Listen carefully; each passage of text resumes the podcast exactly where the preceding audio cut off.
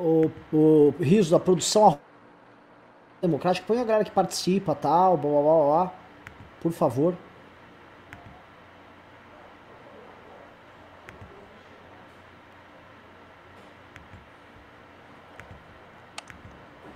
Bom, boa tarde, meus queridos amigos que estão assistindo aqui. Teremos uma live. Li... Uh, tá. Você não tá me ouvindo, João? Uh, Jacome tá me ouvindo? A João, acho que você tá com problema então, porque eu, eu tá, meu áudio tá normal. O professor precisa dar uma então arrumada no áudio. Vocês estão me ouvindo? O Jacome tá ouvindo? O Riso tá me ouvindo? Tô. Tá, então o professor, você precisa.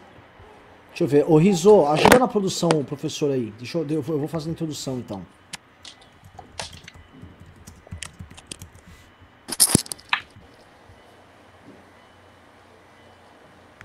Nada ainda? Nada Não? ainda. Riso, dá uma ajuda nele. Coloca, coloca o professor no privado pra você conversar com ele, pra poder ajudar.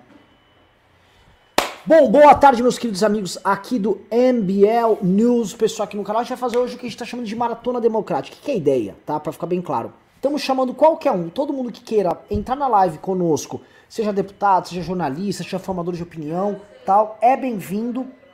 Vem, vem conosco, vem trocar uma ideia, vamos falar de impeachment de Bolsonaro, vamos falar de autoritarismo, vamos falar de como combater essa loucura, é, esses tempos estranhos que nós estamos vivendo. Então a ideia é justamente ter gente de todo todo espectro político. Então vai vir gente que concorda com a gente, vai vir gente que discorda da gente, vai vir liberal, vai vir centro, vai vir esquerda, vai vir todo mundo, tá? Então a gente mandou convite para deputados que, por exemplo, se posicionam é, a favor do impeachment ou cujos partidos são favoráveis ao impeachment. A gente já recebeu resposta do, do PSDB, do Partido Novo, do PSL e ao PCdoB. Eu falei, não, bora, vem todo mundo para dentro e vamos trocar ideia. O professor João César Castro Rocha vai fazer uma espécie de... o fio condutor de, desse debate aqui vai, vai ser o, os pontos que ele vai trazer, ele vai trazer explanações interessantes e a gente vai trocando ideia. Justamente a ideia é ser uma live leve, uma leve, live tranquila, de domingo, tranquilona, tá? Outra coisa que pedir, alguém tá, o professor tá com o áudio aberto, deixa o áudio fechado. O professor tá ouvindo a gente? Deu certo? Vai, vai ser os pontos que ele vai trazer, ele vai trazer explanações interessantes e a gente vai trocando ideia. Uh, tá, tá todo mundo ok e tal. Ó, o professor tá com um problema no fone de ouvido, Rio. Você precisa dar um help nele.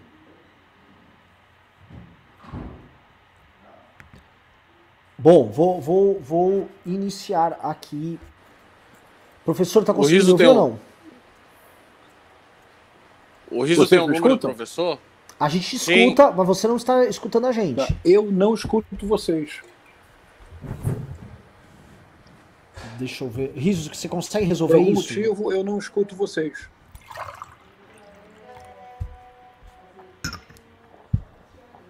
É, professor, bom, eu não tenho como falar aqui com ele, ele não vai ouvir a gente.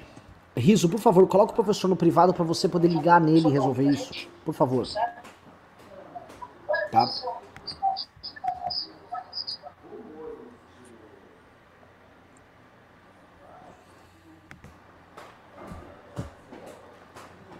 Riso, por favor, coloca ele no privado para resolver, senão ele não vai conseguir trabalhar, Riso.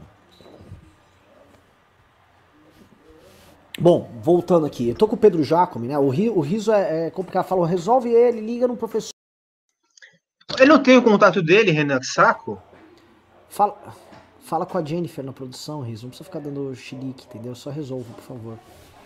É, e aí, Jacome, enquanto estão arrumando o professor João César aqui, ia perguntar para você que manhã maluca, né? Nós fomos dormir com uma manifestação dos 300 fascistas de Sarah Winter, que na verdade eram 30 amalucados com, com tochas compradas na Tokstok. E acordamos hoje com uma marcha de pelo menos mil torcedores organizados da Gaviões da Fiel, lá andando pela Paulista, que terminou num quebra-pau com patriotas bolsonaristas de verde e amarelo, com bombas da polícia sobre todos eles. E na prática, novamente, não importa quem, eu apenas vejo a nossa democracia derretendo, se tornando mais triste e caricata. Como você vê estes tristes tempos aí representados nesse domingo? É, o, o pesadelo está se tornando realidade, né, Renan? Você está me ouvindo? O pesadelo está se tornando realidade, né? A gente brinca tanto, quer dizer, brincaram tanto com a democracia, brincaram tanto em transformar esse país é, numa guerra é, é, fratricida que estão conseguindo.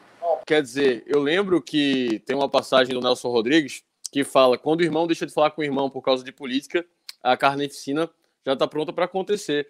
A gente, infelizmente, teve agora, além de toda aquela ruptura que a gente passou é, com o petismo, etc., é, incentivando a violência simbólica, chamando todos os opositores de fascistas, nazistas, etc., a gente teve agora o Jair Bolsonaro, que além de é, incentivou a vida toda e agora, como presidente, não refreia essas manifestações de ódio, quer dizer. Então está acontecendo é inevitável, quer dizer, mesmo no Brasil, que eu, eu não Agora escuta. Aí. Agora escuta? Eu acho, Renan, ô Pedro, um prazer revê-lo, Pedro.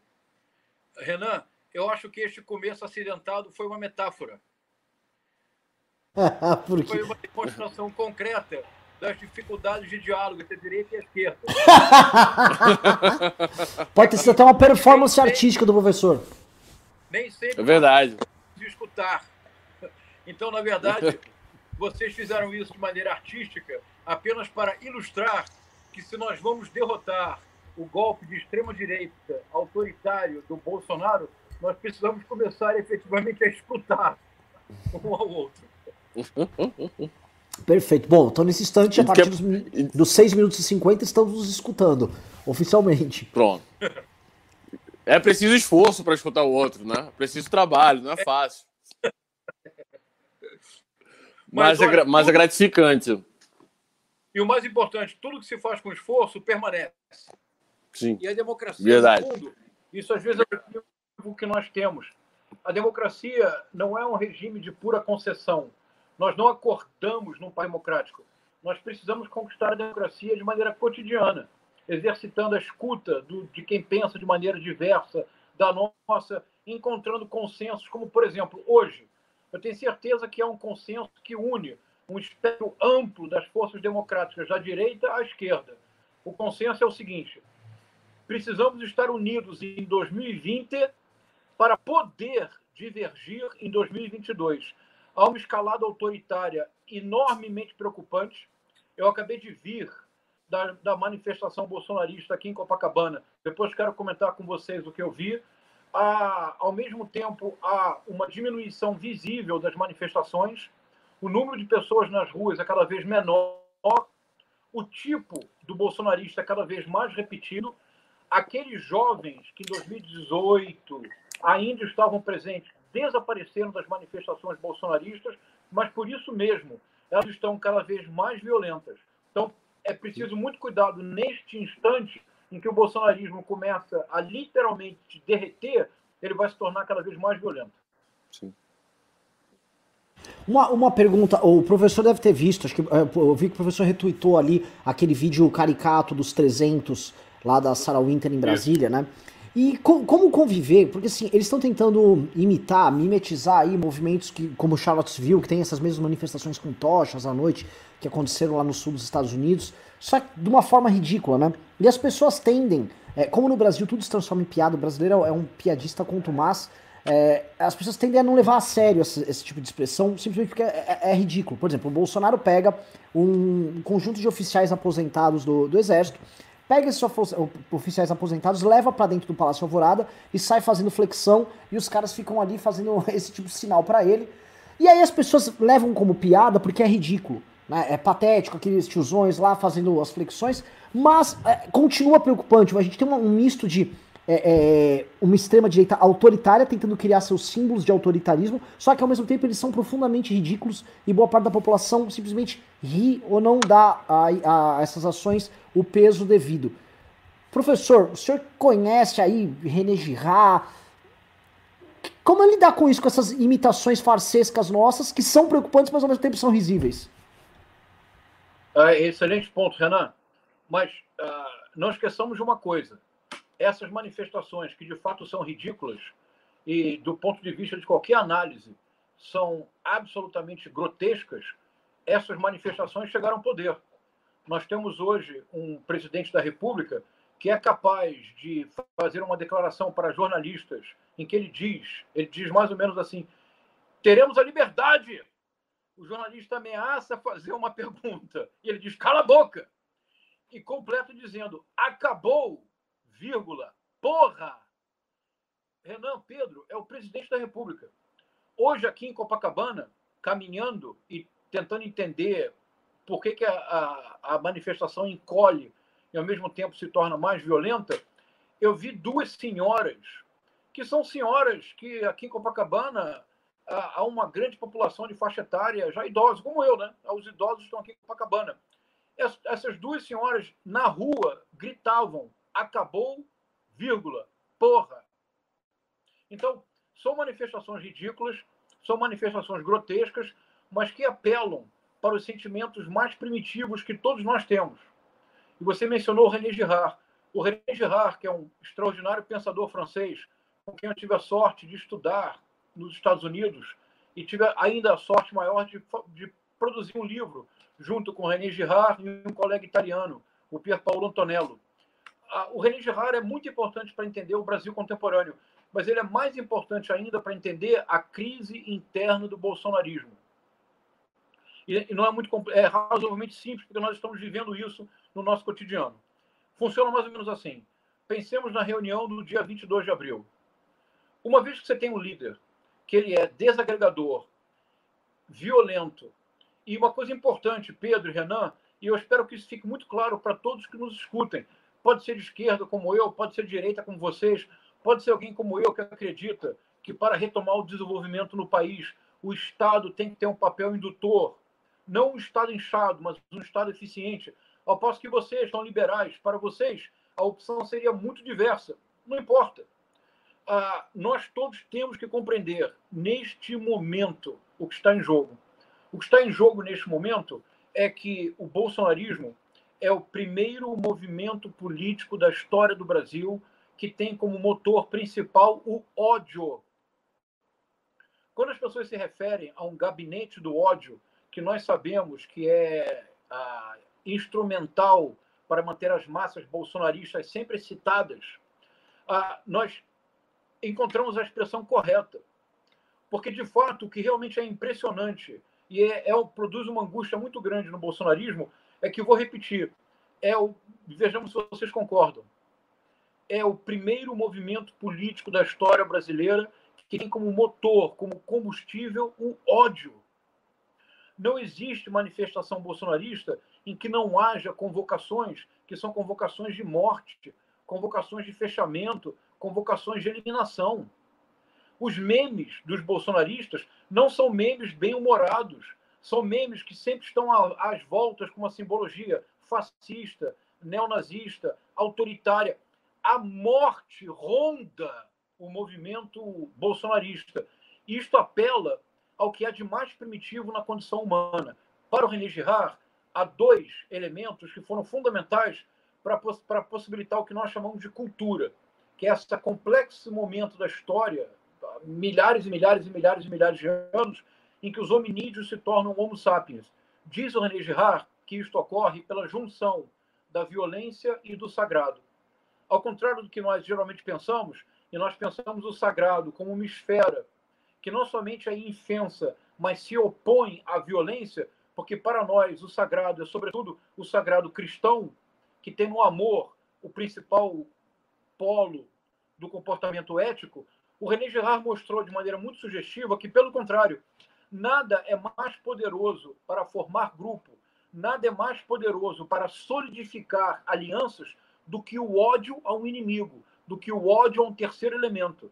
E, de fato, todo o bolsonarismo é uma estrutura muito arcaica, muito primitiva, que tem na, na determinação constante de inimigos o seu motor principal, sem inimigos, o bolsonarismo não existe. Mas não são apenas inimigos, são inimigos para serem espiados em rituais nas redes sociais, nas redes, nas redes na, no universo digital.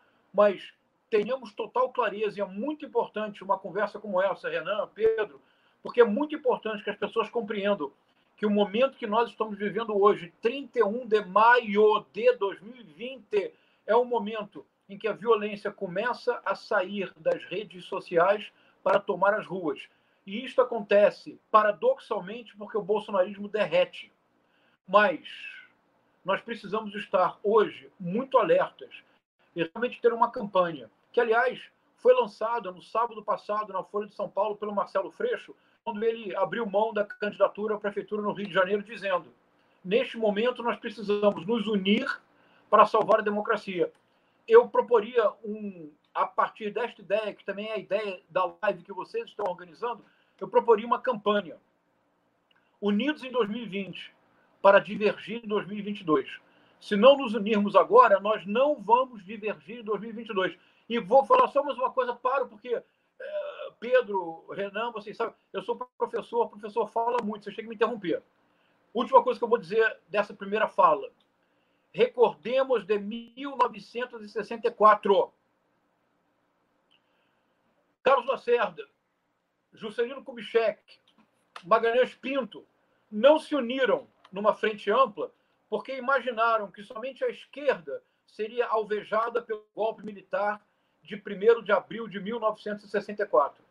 Quando eles tentaram montar uma frente ampla em 1965 para assegurar as eleições, os três foram caçados, perderam seus direitos políticos e, pelo menos, o Carlos Lacerda e o Juscelino Kubitschek morreram em circunstâncias curiosas, em datas muito próximas antes do processo da abertura. Eu quero dizer, se vocês que são da direita acham que somente eu que sou da esquerda vou ser afetado, não. Todos nós seremos afetados por um golpe autoritário de extrema direita bolsonarista. Precisamos precisamos recordar a história. Não podemos permitir que 1964 ocorra mais uma vez. Se em 1964 Brizola, Carlos Lacerda, João Goulart, Juscelino Kubitschek, Magalhães Pinto se tivessem unido numa frente ampla, os militares não teriam ficado 21 anos no poder. Nós não podemos permitir que isso ocorra agora. Olha, é, essa é justamente a, a ideia central aqui. É, o bolsonarismo ele tem uma característica que é essencial, que ele opera com medo e ele tem medo. Ele tem, ele tem pavor de forças políticas que se sobressaiam dentro, por exemplo, do campo da direita. Isso eu, eu te narro com tranquilidade. O pavor que eles têm, por exemplo, de deputados Uh, o exemplo do Kim ou, ou, por exemplo, o, o Vinícius Poit do Partido Novo, os dois vão dar uma passada aqui na live. O pavor que eles têm dessas figuras se destacando, eles já logo botam a, a turma deles para tirar, para metralhar. Eles tentam recontar a história recente do Brasil também tendo como base ou como vetor central o Olavo de Carvalho, como se, por exemplo, as manifestações que uh, redundaram no impeachment de Dilma Rousseff, que são muito caras para o campo da direita, que foi a criação do, basicamente, da, da, da militância, da, da energia que hoje conduz, uh, inclusive dos nomes, esse, esse, bloco do campo da direita, eles tentam linkar, não, isso foi uma criação do Olavo de Carvalho, todo mundo eram, eram todos idiotas, seu Olavo, e a figura que o Olavo, vamos dizer assim, ungiu como seu nome para carregar o Brasil rumo ao ao paraíso conservador é o Jair Bolsonaro. E aí, com base nisso, eles tentam praticamente reescrever a história recente dos últimos anos, tratando todos como vendidos, como uh, cadelas do sistema, tal, que é toda a argumentação central utilizada por eles. E eles tentaram, o, o exemplo que eu dou, João, é, o MBL está completando um ano de morte. Né? Um ano atrás decretaram a morte nossa, fizeram ataques e mais ataques, porque a gente se, se negou a participar de uma manifestação no dia 26 de maio do ano passado, que a gente julgou golpista que era conduzida por pessoas que pediam intervenção militar. E na época eles tacaram os cachorros, mas foi um negócio extremamente pesado, ataque contra familiares, destruição de reputação. Ligaram todos aqueles bots, farm bots, aqueles robozinhos para ficarem atacando e postando mensagens. Nós recebemos muitas mensagens do Paquistão, da Índia, até do Turcomenistão vieram perfis aí atacar a gente, foi extremamente curioso. Mas o fato é, essa lógica da eliminação, da morte simbólica, que o professor já tratou comigo em outra live que está aqui no canal, ela, ela operou já contra nós. E a gente percebeu assim, nossa, é, é, esta aqui é a lógica operacional desses caras, né? Eles decretaram a nossa morte, fizeram de tudo ali para operar essa, essa extinção do adversário e foram seguindo o jogo. O que eles não estavam contando é que é, todos esses mortos que eles deixavam pelo caminho, esse rastro de cadáveres políticos ali, um, a política, como diz o Churchill, você morre várias vezes, né? Na política você pode morrer e morrer e morrer e morrer. E dois, na, nesse jogo que eles foram construindo, eles foram se isolando, eles foram se, se tornando cada vez mais sectários nesse processo, e eles permitiram algo que é, é muito louco, que isso que está acontecendo, esse diálogo que nós estamos fazendo, é algo que hoje no mundo inteiro é novidade. O Brasil, de certa maneira, ele antecipa tendências. O Brasil é um antecipador de tendências em, em política e redes sociais, porque o brasileiro usa redes sociais com muita criatividade, com muita volúpia. E por usar a rede social com tanta energia e tantas pessoas utilizarem, nós lançamos inúmeras tendências. A própria política polarizada em redes sociais que a gente viu nos últimos cinco anos, o Brasil foi mais ponta de lança do que os próprios Estados Unidos. Né? O, o, o que tá, a gente está vendo agora acontecer, por conta do Bolsonaro, são, é a lógica da polarização começando a ser revertida e através do isolamento do Bolsonaro e essa criação de uma frente ampla que nós já vemos nas redes sociais. Não é normal figuras, talvez o professor não conheça, como Nando Moura, que é um, é um youtuber do campo da direita, bem de direita, como o Felipe Neto. Ah, é verdade, o, o João conhece, conhece todos os canais, até os maluquinhos conhece. Não tô falando que o Nando é um maluquinho, tô falando dos caras mais. O, Eu já conquistei o meu lugar no céu. Pois é, o Felipe Neto e o Nando Moura, que são adversários históricos, se processam, estão levantando por vezes a mesma hashtag. Né? É sinal de que o Bolsonaro rompeu uma linha que permitiu que a própria lógica operacional do sistema polarizado, da comunicação e polarização, que te premia, né? o algoritmo premia você se você atua de forma polarizada, é, é, o Bolsonaro conseguiu quebrar essa lógica, ele quebrou, quebrou essa lógica de recompensa, de tribalização e recompensa, e criou uma massa de pessoas que estão se, se tornando, vamos dizer assim, é, não digo irmanadas, mas elas estão concordando que do, com esta porcaria do jeito que tá, não dá. Tá? É, é, queria passar para vocês aí essa bola, dessa leitura aqui de jogo baseado na política em rede. Pedro, posso é... falar uma coisa rapidamente, passar para você a palavra? Porque eu acho que Sempre, João. Eu acho que nós deveríamos ter começado com isso, Renan e Pedro, porque eu acho muito importante neste instante que nós não nos deixemos uh, desumanizar pela desumanização da política bolsonarista. Porque a política do Bolsonaro é uma política de profunda desumanização de todo aquele que não seja o espelho. Nós vimos isso de maneira muito chocante na reunião do Ministério de 22 de abril. Naquela época, 22 de abril, o Brasil já se aproximava de 47 mil casos identificados de Covid, e nós sabemos que a subnotificação é muito grande no Brasil, porque entre os grandes países desenvolvidos, o Brasil é o que menos realiza testagem, e já, nós já tínhamos aproximadamente 2.900 mortos.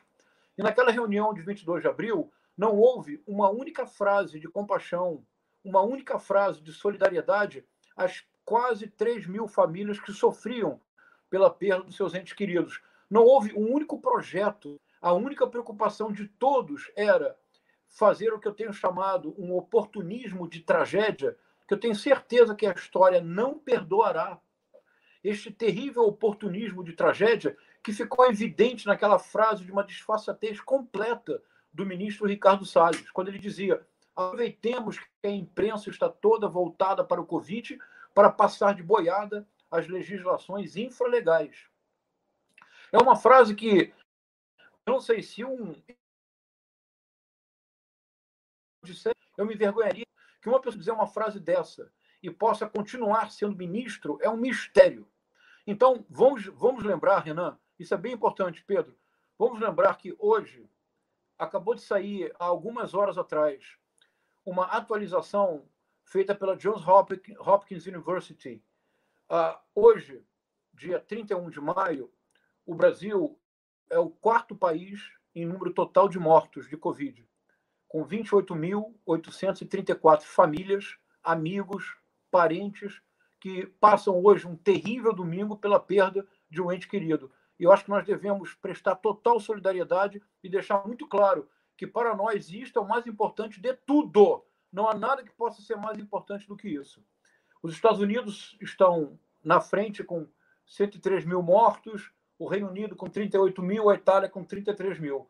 Para que nós sejamos intelectualmente honestos, isso para nós aqui é fundamental que nós mantenhamos sempre a nossa honestidade intelectual.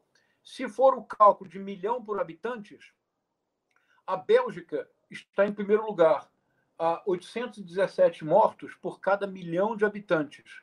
Os Estados Unidos caem para o nono lugar e o Brasil cai para o 14 lugar, 136 mortos por milhão de habitantes.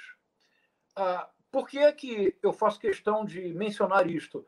Renan, Pedro, porque nós não podemos, em nenhuma circunstância, permitir que nenhum tipo de polarização política nos desvie que mais importa. Se há uma razão pela qual nós estamos agora, eu vocês dois e todos que nos acompanham, no domingo, se estamos agora numa rede social conversando, é porque para nós a polis não é apenas política. A polis é, sobretudo, o lugar da cidadania, isto é, a polis é o lugar dos cidadãos. É onde seres humanos interagem, onde pessoas constroem seus projetos de vida. Então, a nossa conversa, embora ela vá o tempo todo estar centrada em torno da política, em torno da necessidade de deter a escalada autoritária bolsonarista, essa nossa conversa só tem uma finalidade. É porque, para nós, eu de esquerda, vocês de direita, eu propenso mais a uma participação ativa do Estado, vocês mais liberais. Em última instância, se nós formos intelectualmente honestos, o que nós realmente estamos preocupados é com a felicidade das pessoas, é com o bem-estar das pessoas. Então, nós não podemos começar uma conversa dessa sem fazer essa menção e hipotecar toda a nossa solidariedade. E, agora sim, fazer o gancho necessário. Por que, que o impeachment do Jair Messias Bolsonaro é indispensável? E eu não sou dos que creem que o impeachment deve ser feito a qualquer hora, por qualquer motivo, de jeito nenhum. Nós temos um regime presidencialista, não é um regime parlamentarista, nós não temos o estatuto da moção de desconfiança, nós temos um regime complexo presidencialista. A, a melhor maneira de retirar um presidente que seja desastroso é esperar as próximas eleições, em tese.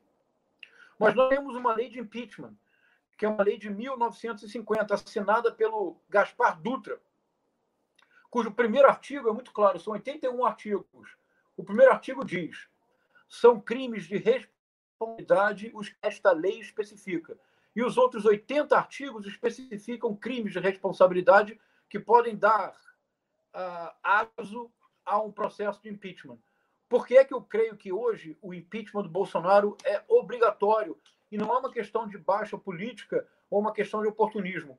É porque nós temos hoje no Brasil e o, o avanço é muito impressionante. Eu, eu me dei o trabalho de fazer uma comparação e de buscar dados confiáveis. O dado que eu vou citar agora, o anterior, era de Johns Hopkins University. Eles têm, eles têm mantido uma atualização diária do número de mortos em todo o mundo em, em escala comparativa. E, Renan, eu vou passar tudo isso para você e para o Pedro, para que vocês coloquem à disposição do público, para que todos possam ir às fontes. Agora, fontes do Ministério da Saúde, olha que coisa preocupante. Ah, no dia 28 de abril, então vou repetir, Ministério da Saúde, a fonte, a fonte é do governo Bolsonaro. Que ninguém venha dizer que eu sou um professor de esquerda que está citando números errados. A fonte é o Ministério da Saúde. No dia 28 de abril, nós tínhamos, infelizmente, 5.017 mortos oficialmente reconhecidos. Nós sabemos que é muito mais, mas não falemos de números que nós não podemos atestar. Dia 28 de abril, 5.017 pessoas mortas. Hoje, dia, dia 30 de maio, ontem, o Ministério da Saúde atualizou. Nós temos 28.834 mortos. Em um mês, nós passamos de 5 mil para 28 mil. Em um mês, nós aumentamos em 23 mil o número de brasileiros e brasileiras mortos pelo Covid-19. E, no entanto, nós estamos há 16 dias sem ministro da Saúde. 16 dias em que o Bolsonaro não diz uma palavra sobre nada para controlar a expansão do Covid. Em um mês, nos quais o Bolsonaro criou toda a série de problemas políticos, um mês no qual o Bolsonaro não se preocupou em criar nenhuma regulação específica para a, o combate da pandemia, mas ele se preocupou em publicar uma edição especial do Diário Oficial com 16 páginas destinadas a remanejamento de posições de 99 funcionários da Polícia Federal. Nem na ditadura militar, Pedro, nem na ditadura militar, nenhum governo militar realizou de uma única canetada a modificação de 99 posições sensíveis num órgão como a Polícia Federal. Se você juntar os dois dados, acrescentar a nossa solidariedade às quase 30 mil famílias que perderam os seus entes queridos, o impeachment do Bolsonaro se torna um imperativo ético, mas também uma questão de sobrevivência. Vai lá, Pedro, não queria ter te interrompido, desculpe. Não, maravilhoso, sempre maravilhoso.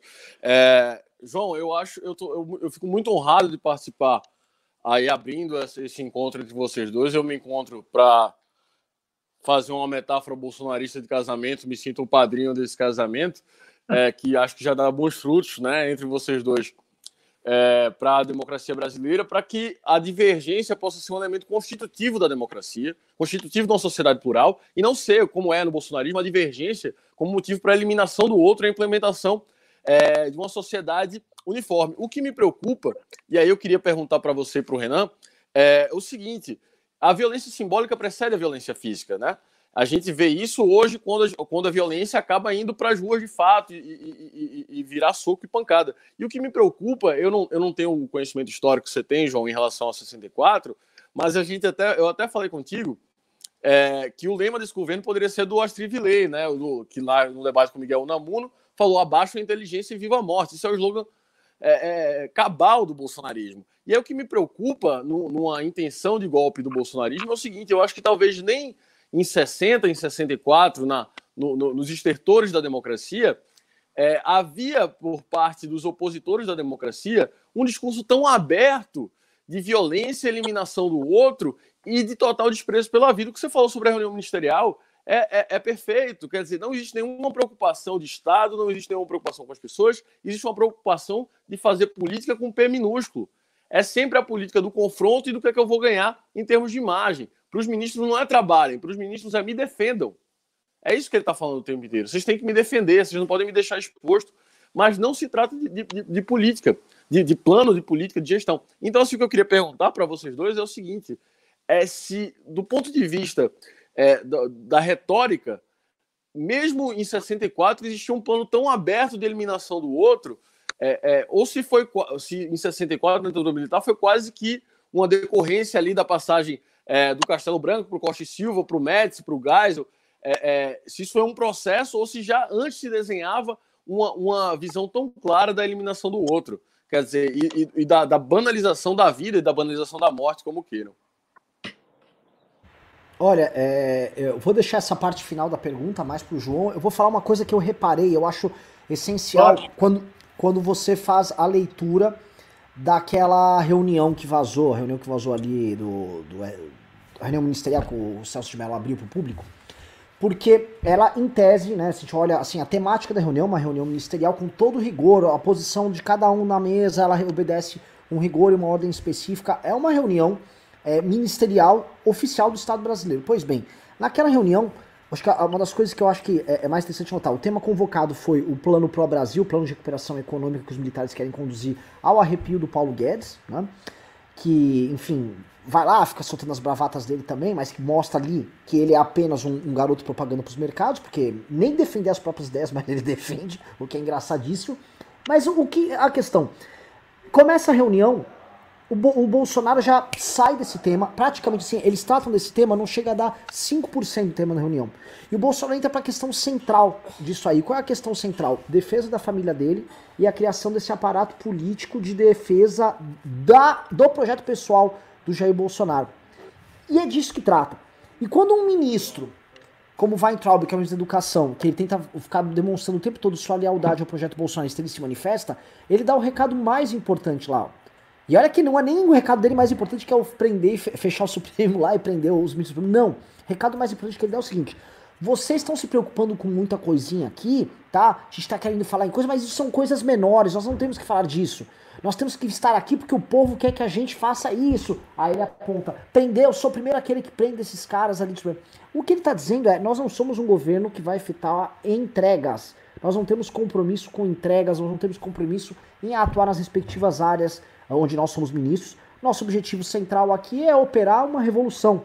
É isso que o, é isso que o Weintraub está colocando. E a revolução ela é linkada diretamente com a figura do Jair Bolsonaro e com a defesa da família real bolsonarista. Eu, eu não sei se o Riso tem aqui, eu pedi para ele levantar, mas é uma coisa bizarra. Enquanto nós estávamos falando, João, o Bolsonaro pegou um cavalo e ele saiu, é, tal qual um Dom Pedro, andando pela manifestação maluca lá, é, golpista lá com 500 pessoas em Brasília, com o seu cavalo e, e acenando para o público enquanto pessoas carregavam bandeiras do império. Né? É normalmente ridículo e é louco, mas novamente é a criação simbólica aqui de um, de um ídolo, de um líder político. Ó, tá aqui a imagem.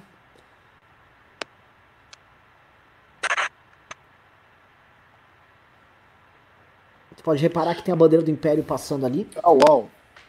E ele. É, é a primeira vez na minha vida que eu vejo um cavalo montado no outro.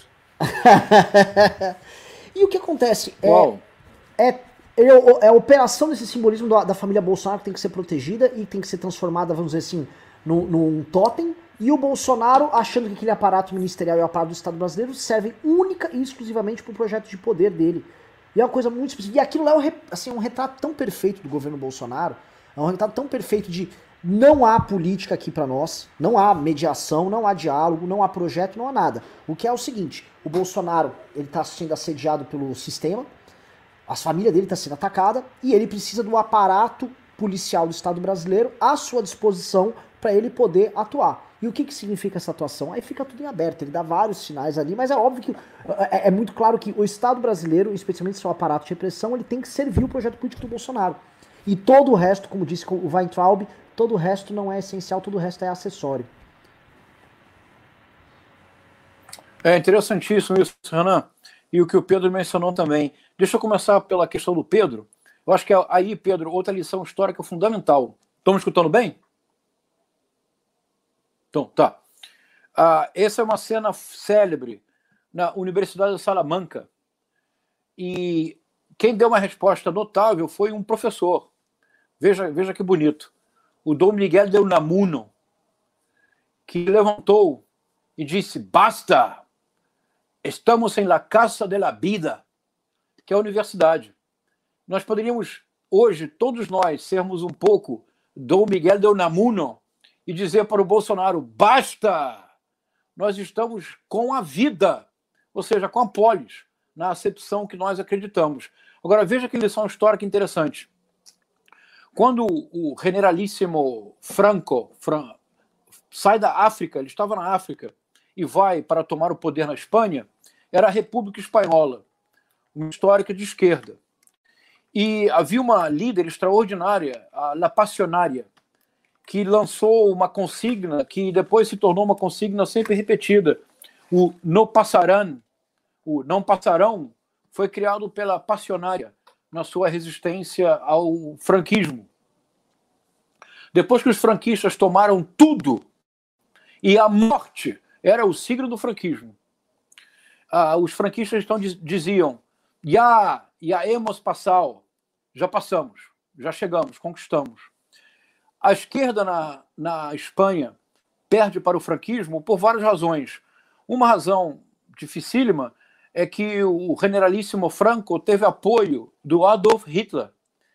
E o primeiro laboratório realizado para um bombardeio aéreo de massa contra uma cidade, contra a população civil, foi realizada por aviões alemães na Espanha, na cidade de Guernica.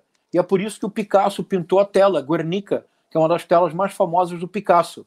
Então, o Franco contava com o apoio alemão nazista, que, o, que testou muitas armas novas na, no campo de batalha espanhol.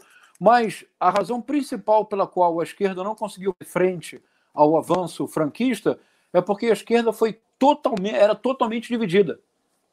Havia um movimento anarquista espanhol muito forte, havia um movimento trotskista que se opunha ao movimento comunista, que por sua vez era stalinista, que por sua vez tinha diferenças com os republicanos que estavam no poder, que por sua vez não se entendiam completamente com os democratas, que por sua vez, todos desunidos perderam para o Franco. De novo, é uma, é uma lição histórica similar à de 1964. Nós precisamos compreender hoje, 31 de maio de 2020, que nós estamos muito próximos a uma situação desta natureza. É que geralmente o que acontece, quando as pessoas viviam 1964, vou dar um exemplo para vocês. Na véspera do golpe, o Luiz Carlos Prestes faz um discurso famoso no Pacaembu, o Pacaembu cheio. E o Luiz Carlos Prestes diz, porque havia os rumores do golpe. E as pessoas queriam saber se resistiam, se o se, que, que, que deviam fazer. Deviam se proteger, deviam fugir, deviam organizar a resistência. O que, que era necessário fazer? O Luiz Carlos Prestes, do alto da sua liderança, num discurso no Pacaembu, disse: não vai acontecer nada. Se a hidra da direita colocar a cabeça para fora, nós cortamos todas as suas cabeças. Pois bem, a hidra da direita colocou a cabeça para fora em Juiz de Fora, aliás. o, Olímpio Mourão Filho comandou a tropa de Juiz de Fora, em dois dias o governo tinha caído. Ah, em 1900, durante a, a, na República Espanhola, a República Espanhola convocou uma solidariedade internacional. Se formaram legiões e brigadas internacionais para defender a República contra o que se via muito claramente que era o avanço do nazifascismo. E se compreendia que o Franco tinha o apoio das nações do nazismo e do fascismo. Isso era muito claro para todos. Ainda assim, a famosa frase do Ernest Hemingway, numa guerra, tão importante quanto lutar é saber quem está ao seu lado. É uma guerra que foi dita no contexto da Guerra Civil Espanhola. Lá esteve o Ernest Hemingway. Lá, tantos escritores importantes. Houve uma solidariedade internacional à Espanha. Ainda assim, o franquismo ganhou. Por quê? Porque o franquismo era uno, indiviso. Aliás, isso é muito importante, Renan e Pedro. A palavra fascismo, etimologicamente isto, vem de fascio. É um facho totalmente unido, sem nenhuma divisão. E muitas vezes os fascistas ganham porque do outro lado as forças estão divididas. É uma lição histórica, a lição histórica que o Pedro trouxe, tão bonita, da Guerra Civil Espanhola, já o Franco no poder, quando o general tira o revólver e diz Viva la muerte! E o Dom Miguel de Unamuno, um senhor, professor titular de grego na Universidade de Salamanca, tem a coragem de se levantar e mandar ele calar a boca. É o que nós temos que fazer com esses bolsonaristas. Mandá-los calar a boca. Eles não têm direito a defender o fim da democracia. Eles não podem usar a liberdade de expressão para suprimir a nossa liberdade de expressão. É um limite.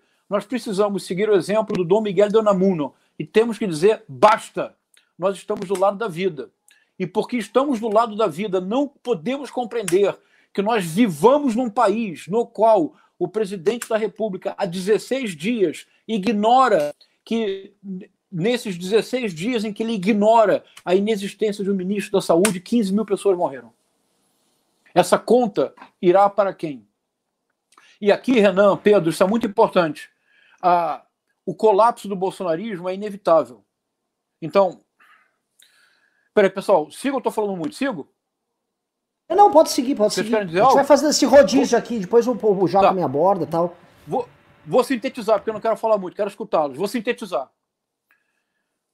O bolsonarismo é o primeiro movimento político brasileiro com base no ódio. Agora, não sejamos ingênuas polianas. O ódio é o mais poderoso sentimento humano. O ódio é mais forte que o amor. Me expresso mal. Me expresso mal. Ah, do ponto de vista ético, não pode haver nada mais forte, mais comovente do que a ideia cristã de amor.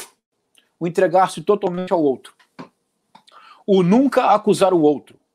Numa situação, por exemplo, a situação, todos sempre citam, da adúltera, que será lapidada, será morta apedrejada, e que fazia parte da lei do Velho Testamento. Jesus se aproxima. Isso é muito importante que nós leiamos a cena inteira. Jesus não apenas diz: lançai, jogai a primeira pedra aquele que não tiver pecado. O mais importante é que Jesus não o faz como nós hoje fazemos nas redes sociais, porque hoje nas redes sociais todos nós somos santos, não é verdade? Nós somos fiscais eternos da moral alheia. Todo mundo sempre está errado. Ninguém é totalmente perfeito. Na passagem bíblica do Novo Testamento, Jesus não se vira para os outros, Jesus não lacra. Jesus não faz meme. Jesus não é mito. Jesus não diz, vocês, terríveis cidadãos, sem, sem compaixão no seu coração ímpio. Não, não, não. Jesus não levanta a voz. Jesus simplesmente se coloca na, na frente da adúltera e diz: quem não tiver, jogai a primeira pedra, quem não tiver pecado. Num tom sereno de voz. Ele não, vocês estão me compreendendo? Ele não está gritando. Ele não está dizendo, eu sou melhor do que vocês. Ele está dizendo, nós todos pecamos. Quando todos vão embora envergonhados, ele se vira para a adulta e diz: agora, por favor, não volte a fazer isso. Porque também não se trata simplesmente de dizer: olha, é, isso aqui é, é, é, free for all. Não, não é isto. Isso é muito importante. Mas, então, essa ética cristã da entrega para o outro, de oferecer a outra face, que as pessoas não entendem o que quer dizer, na é verdade? Não, não tem nenhuma passividade nisso. É necessário um enorme autocontrole da própria raiva, da própria paixão, para mostrar para o outro que eu ofereço outra face, ou seja, eu não vou replicar o seu ódio com o meu ódio, porque se eu o faço, eu caí na armadilha. Que, aliás, Renan, você mencionou, vou dizer muito brevemente, não desenvolvo agora. É a armadilha do Olavo de Carvalho, que é a retórica do ódio. Não percamos um segundo da nossa vida xingando ninguém. Não vamos perder um, um segundo da, da nossa vida odiando ninguém. Deixa esse sentimento para eles. Agora, vamos, com toda a firmeza possível, não permitir que o ódio deles contamine a sociedade como um todo. Então isso é muito importante. Mas o ódio, o ódio é um poderoso cimento. As pessoas, quando se reúnem para odiar a um terceiro, as pessoas, quando descobrem um inimigo e canalizam toda a sua violência para espiar ritualmente este bode expiatório, isto desde que a humanidade, a humanidade é a força mais forte que há. Não é casual que o Roberto Jefferson, meu Deus do céu, Roberto Jefferson agora seja o paladino do bolsonarismo. Vocês se recordam, vocês não, vocês são muito jovens, mas vocês devem ter visto no YouTube essa famosa cena na CPI. Está Roberto Jefferson e José Pô, Dirceu. A gente lembra, José Dirceu. Uhum, ah, vocês eram crianças, que é isso? Criança, o José 20, Dirceu. 20 anos. Tem certeza? Uhum. CPI dos Correios, clássica. Isso. Sem, então está lá o, o Roberto. Ele, o Roberto Jefferson olha para o José Dirceu e diz assim: O senhor me produz medo porque o Senhor desperta em mim os sentimentos mais primitivos. Isto é uma síntese antecipadora do bolsonarismo.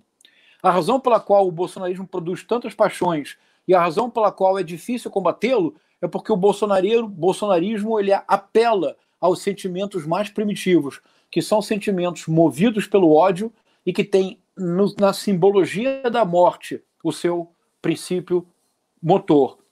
Vou parar. Recordemos uma vez mais a lição de 1964 no Brasil. Recordemos uma vez mais a lição da República Espanhola. Nós temos que nos unir antes do golpe ser dado. Nós não temos que nos unir na cadeia. Nós temos que nos unir na praça pública para que nós não estejamos amanhã na cadeia. É, eu, queria falar uma coisa, Renan, é, que eu, eu, tinha que, eu tenho que aproveitar essa, esse exemplo da, do Novo Testamento que o professor João citou, e aí vou até entrar no terreno que é muito mais seu do que meu, mas veja se eu estou correto. E eu vi a Satanás cair como um raio de, de René Girard, ele, ele cita esse caso da, da, da, da, do velho do Antigo Testamento, do atirar a primeira pedra. E a Isso. primeira pedra é sempre a mais ah. difícil, ah. porque não existe modelo. E hoje é um dia muito triste, porque a, finalmente a violência simbólica do bolsonarismo contra os outros virou violência física explícita e, de certa maneira, coletiva. Então, hoje a gente está num momento muito delicado, porque o primeiro. Antes não existia modelo, digamos assim. E agora existe o modelo, e a replicação, a mimetização da violência fica muito mais fácil. Então, ou hoje a gente diz basta com o que aconteceu, isso não pode acontecer, isso é inadmissível, e o presidente é um canalha por se omitir em relação a isso, por, por, como foi canalha em se omitir em relação à agressão aos jornalistas, em relação a toda a violência simbólica, hoje a gente vai deixar que essa agressão de hoje seja não um fato sim, isolado, mas seja o primeiro de uma história que a gente não vai querer contar para os nossos filhos. Isso é importantíssimo. Esse dia é histórico. E hoje a gente diz que para, ou a gente vai ter uma reprodução várias vezes do que está acontecendo. É isso que eu acho. Ô, Pedro, ah, deixa eu aproveitar aqui, Renan. Brilhante observação, Pedro. Muito obrigado. A sua precisão é, é literalmente preciosa. Me permita a redundância. É isto mesmo. Claro, é atirar e a primeira pedra. É isso mesmo. Obrigado, Pedro. Uma vez que alguém atira a primeira pedra, os outros automaticamente lançam as suas. Excelente observação. O dilema brasileiro hoje é que hoje quem atira a primeira pedra é o mandatário máximo da nação, é o presidente. Mais uma razão para o impeachment. Nós não podemos ter um presidente que atira a primeira pedra. Pelo contrário, o presidente tem que sempre ser aquele que faz a mediação máxima dos conflitos e que evita que as pedras sejam atiradas. Excelente, muito boa precisão, Pedro, é isso mesmo. A primeira pedra é fundamental. E o modelo mimético hoje é o próprio presidente. Por exemplo, ontem, daí eu passo para o Renan comentar. Renan, aí eu vou só mencionar o fato e você comenta. Você leu a mensagem tresloucada de Facebook do Jair Bolsonaro de ontem à noite? Qual delas? Bom, é uma mensagem enorme. Qual, aquela thread que ele montou, que depois ele postou no Isso, Twitter, um textão isso. lá, gigante, que era o, Exatamente, o isso, começo, isso. como é que é?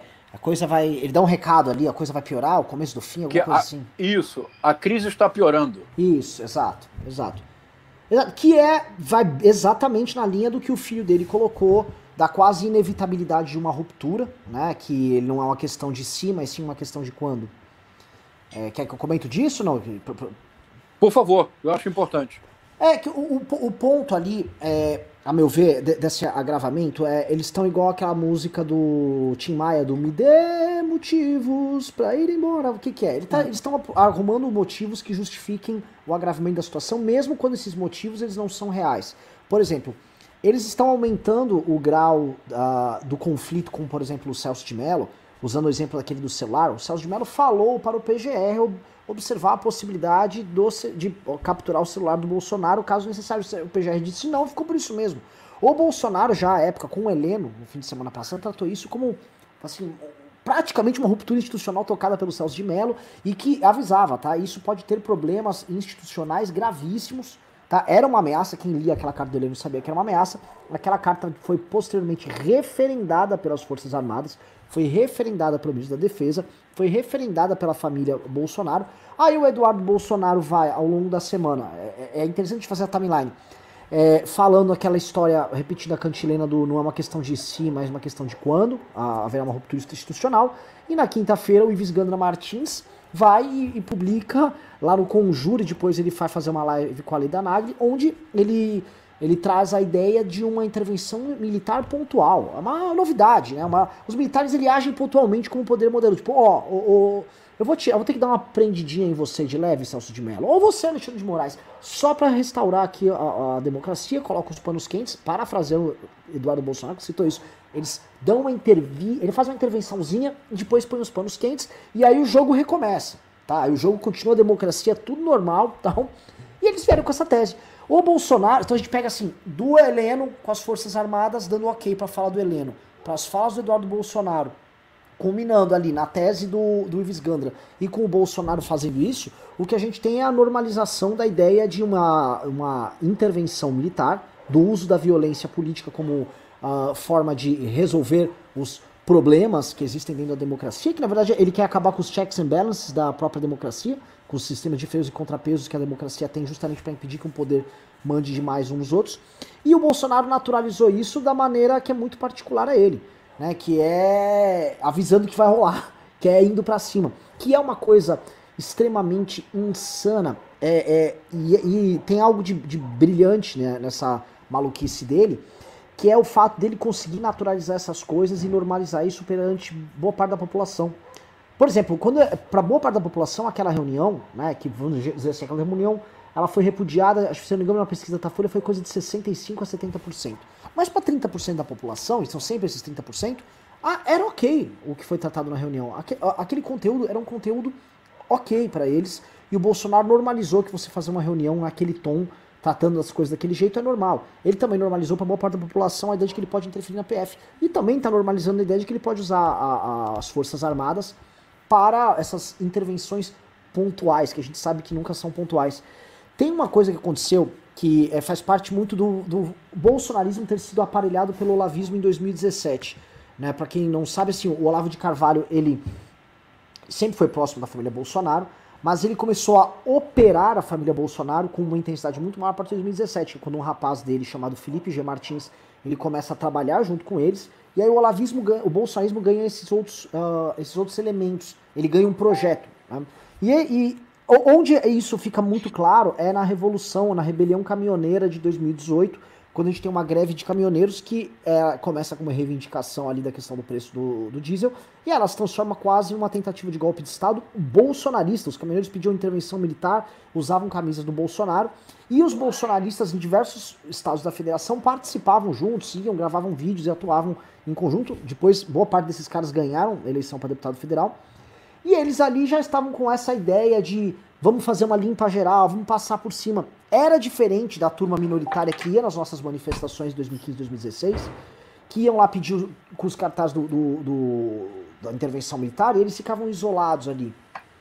Com o tempo, estes caras foram utilizados como instrumento de um discurso que o Bolavo agregou ali, muito, muito, muito mais refinado, se eu posso dizer assim, no, no bolsonarismo, de ele não é simplesmente um cara que eu vou pegar esses comunistas aí, eu vou pegar é, armas para vocês.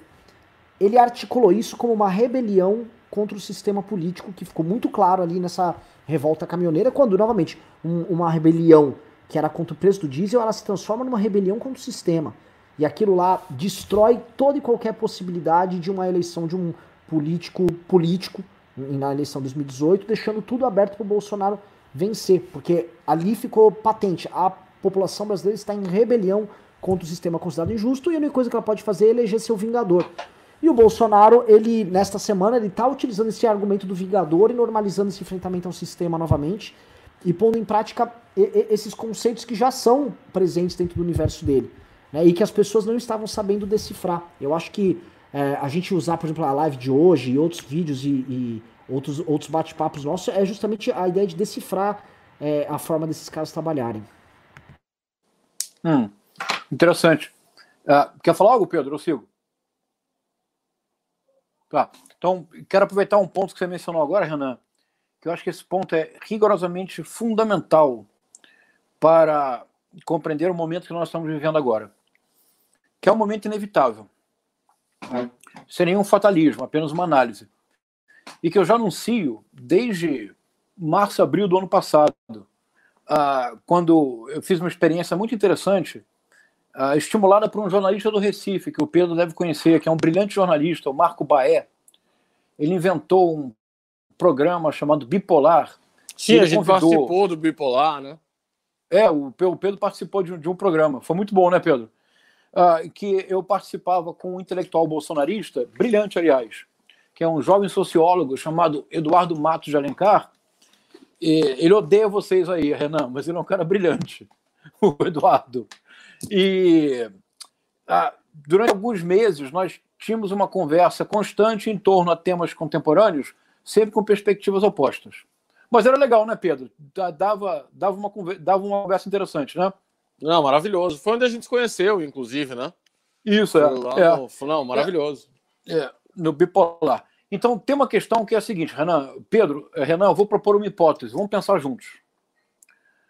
Porque se a minha hipótese fizer sentido, eu acho que nós deciframos a esfinge. E ela não, não nos devorará, mas nós temos que decifrá-la.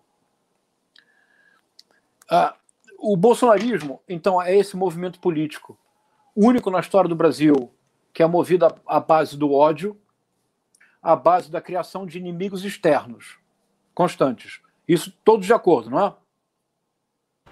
Ah, eu botaria aqui um pouquinho, o, o, o, PT também atuou nisso. Um pouquinho não, bastante. Eu acho que o, o signo do ódio, o Bolsonaro opera só no ódio. Mas, olha, mas o PT operou parcialmente isso aí também. Mas eu acho que não há nada comparável ao que faz o Bolsonaro. A gente tem que manter essa clareza. Quer dizer, o Bolsonaro é outro nível. Agora, Sim. por quê? Sim. Agora vamos dar um, um passo atrás. Por quê? Eu acho que é bem importante, Renan. Ah, porque o bolsonarismo, enquanto conteúdo, o bolsonarismo é um paradoxo. Porque o bolsonarismo, enquanto conteúdo, eu quero dizer, conteúdo é projeto de país.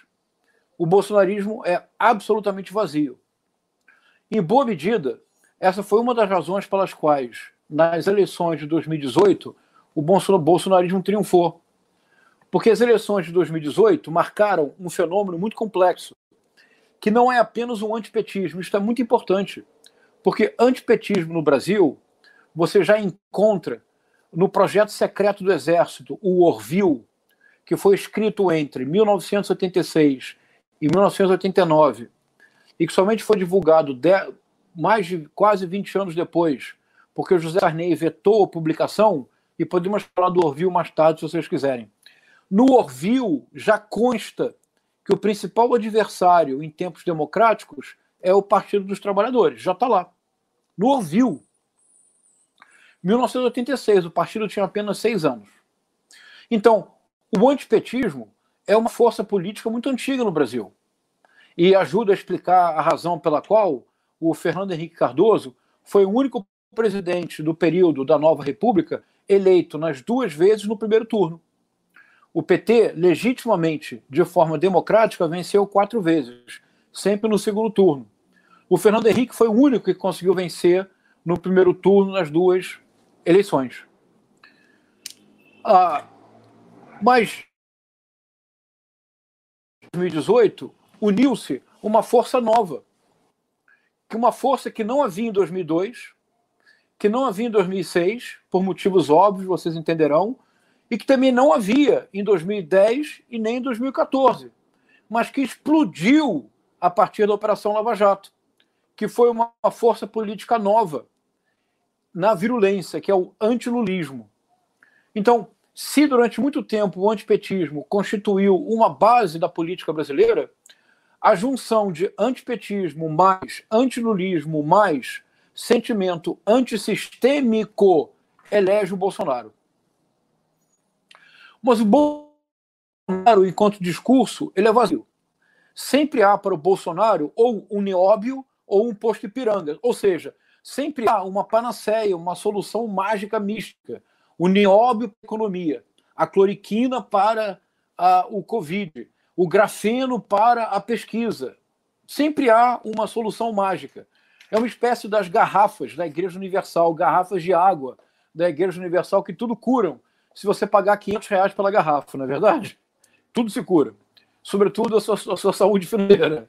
Ah, mas como o Bolsonaro era um movimento vazio enquanto conteúdo, todos podiam nele projetar o que desejavam. Por exemplo, se você era, se você é ligado ao mercado financeiro, você podia projetar no Bolsonaro, não o Bolsonaro, mas o posto Ipiranga, o Paulo Guedes, que é o liberal do bolso alheio, que é uma categoria que eu estou propondo para definir o Paulo Guedes.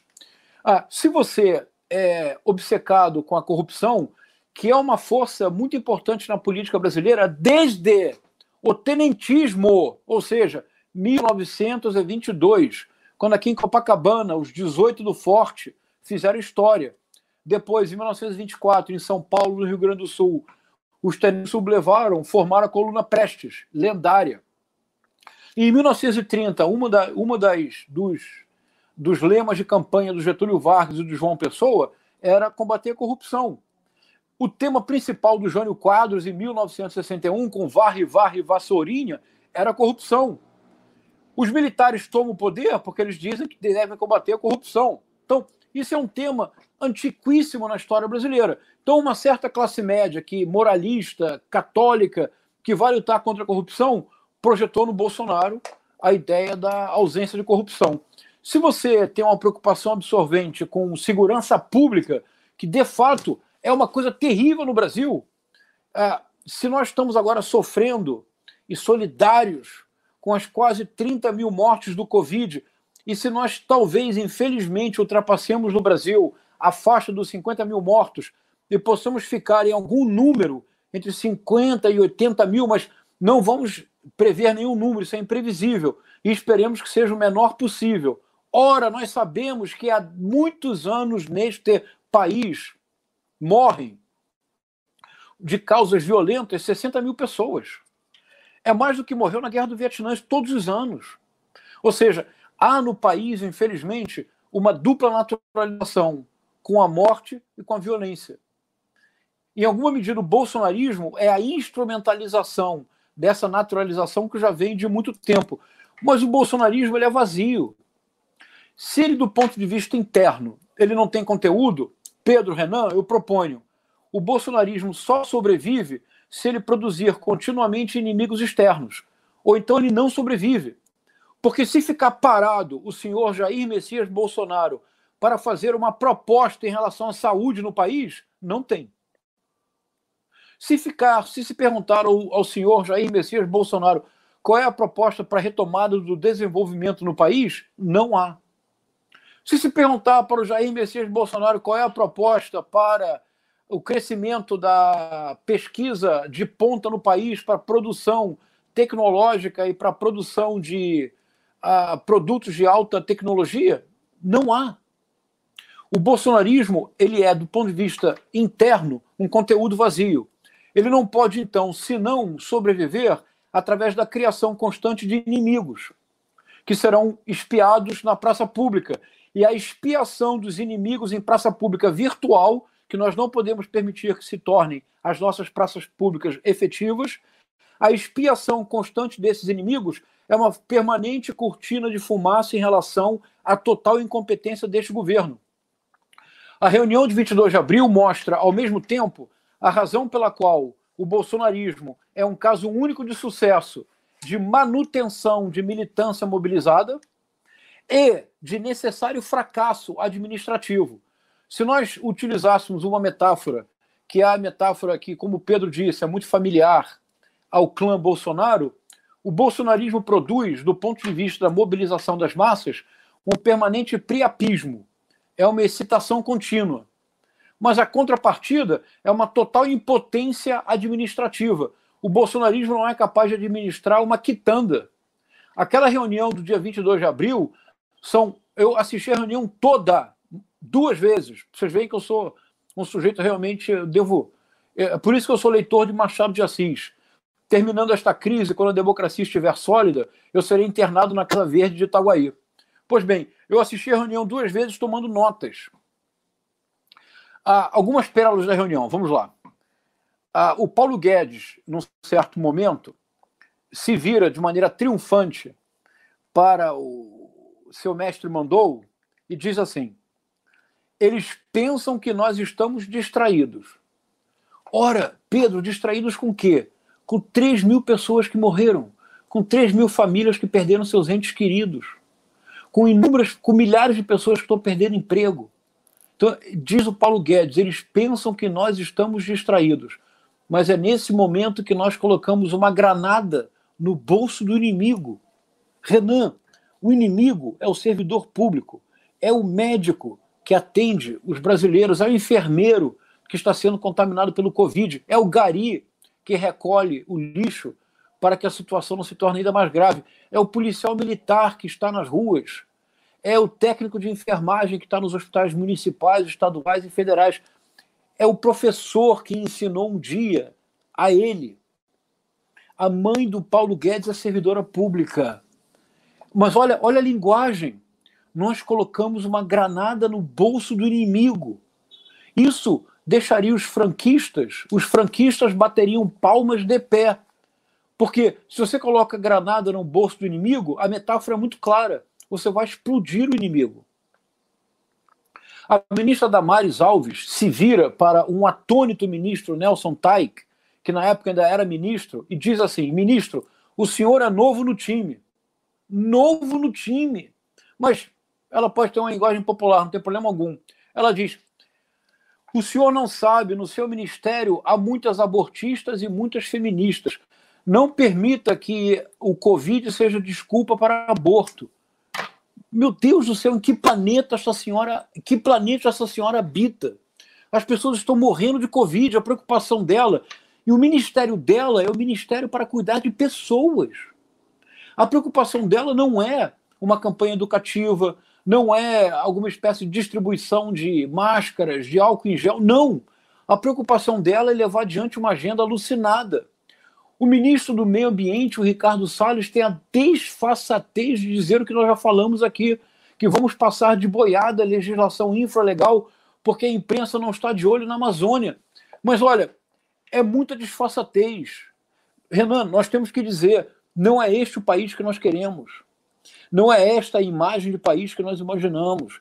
Você pode ser direita, você pode ser de esquerda, mas você pode ter decência. Aquela reunião, no sentido próprio da palavra, é uma reunião indecente. O presidente da Caixa Econômica diz com todas as palavras: ah, alguém da Band me procurou para pedir dinheiro. Então ele diga quem é. Ele diga quem é. Ele deu o nome. Ele diga: eu fui procurado pelo João César de Castro Rocha pedindo dinheiro para Bandeirantes para dar uma matéria. Ele deu o nome. E depois ele diz: não, se nós dermos o dinheiro para os pequenos negócios, nós salvamos os pequenos negócios, mas nós não ganhamos dinheiro. Mas, Pedro, os bancos receberam nas primeiras 48 horas da decretação do estado de emergência, os bancos receberam 1 trilhão e 200 milhões de reais para facilitar o crédito de modo que as pequenas e médias empresas pudessem manter os seus negócios. O dinheiro não chega a eles. Vocês percebem o que eu estou dizendo? Nós precisamos. É muito importante que as pessoas compreendam.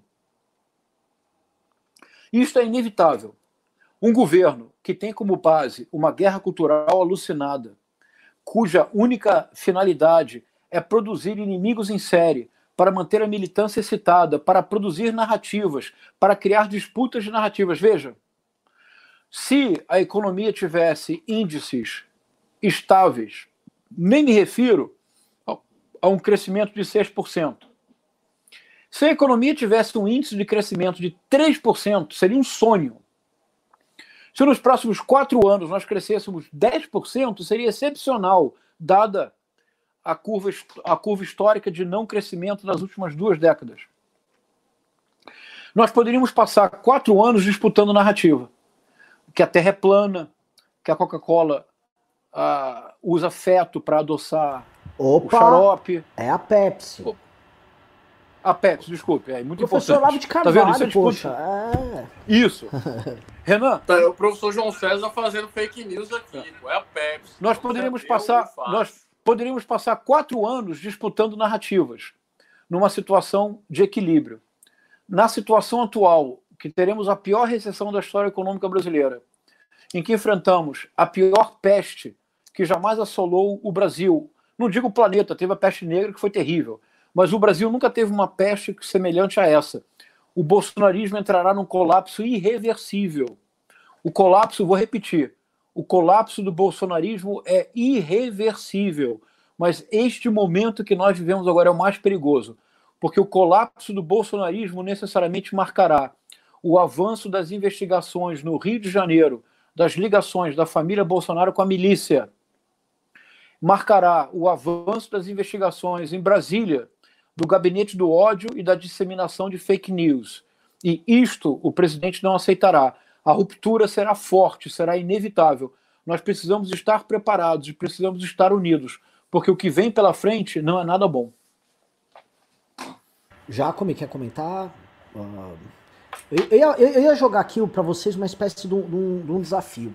Eu vejo muito desses elementos que o professor linkou aqui, é, como o, Bolsonaro como um catalisador de uma vingança que diversos setores da sociedade brasileira é, têm do processo histórico recente que a gente teve com o petismo e com o escândalo de corrupção que teve do, do petrolão. Quando a gente pega, por exemplo, é, eu vou pegar o meu caso específico, trazer um, uma, uma experiência própria. Eu era um empresário, até 2012 estava trabalhando. A crise já começa a chegar, a crise é, econômica começa a estourar em 2012, já começa a ter um arrefecimento do crescimento grande. Eu atuava num, eu era um empresário pequeno barra médio ali. E isso se acelera ali nos anos vindouros, junto justamente com a eclosão ali do escândalo do petrolão, quando as pessoas começam a juntar os pontos ali e as pessoas começam a falar em números vultuosos da causa de muitos bilhões, e você tem o colapso ali, depois das manifestações de 2013, do sistema político, a, vamos dizer assim, as redes sociais permitindo que essa polarização tomasse corpo, e o, o processo de impeachment da Dilma Rousseff, que eu pessoalmente achava que ali ia ser um momento, ok, passou isso aqui, daqui em diante as pessoas vão começar a criar novas alternativas políticas, ele continuou com vida própria, e essa vida própria que ele continuou foi um. um... Pera, só um segundinho. Quer mais um? Eu tô numa live agora. Tá, eu então não quer. É, esse processo histórico, estão me oferecendo hambúrguer aqui. Eu tô... Olha, Renan, você tem direito a comer hambúrguer se você mandar para mim e pro Pedro. É, pois é, e tá maravilhoso aqui. Eu, meu, irmão, meu irmão tá fazendo aqui um hambúrguer. Tô com incrível. fome também. Olha, isso, isso é uma maldade. Daqui é. a pouco eu vou levantar e vou pegar um sanduíche. É, também. vou ver se dá pra transferir aqui. E, e o, o que tem. o que eu vejo, que é, acho que é o desafio que a gente tem. A gente tem também um desafio que é, ultrapassa o Bolsonaro. A minha geração, uma geração que você pega, a geração do Jacome também, é uma geração que se ferrou. A geração que a gente pegou uma década perdida, que é justamente a década que você cresce na sua carreira, você cresce, gente que podia ter ganhado mais dinheiro, negócios poderiam ter prosperado. inúmeros setores, e isso se reflete muito nessas classes médias no centro-sul do Brasil, que ficaram polarizadas, era um lugar que já era mais antipetista, uh, e que com a, com a deflagração, em especial quando o Lula coloca o João Santana de marqueteiro, vem também com aquela lógica do norte-sul, uma lógica de confronto que se agrava e é instrumentalizada depois pelas redes sociais e utilizada como uma ferramenta também de polarização, a gente entrou numa crise quase sem solução ali. A crise ela não, ela, ela não se resolve, a meu ver, nem com a queda do Bolsonaro.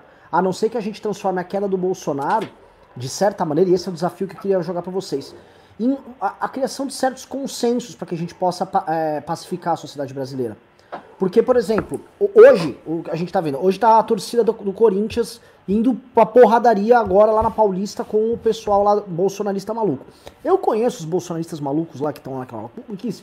Eu confesso assim que eu, eu não tenho a mínima dó desses caras. Os caras estão dançando com caixão, estão espalhando coronavírus, estão cagando para tudo e estão pedindo realmente que se feche o Congresso. E como, por exemplo, eu dou o meu exemplo aqui.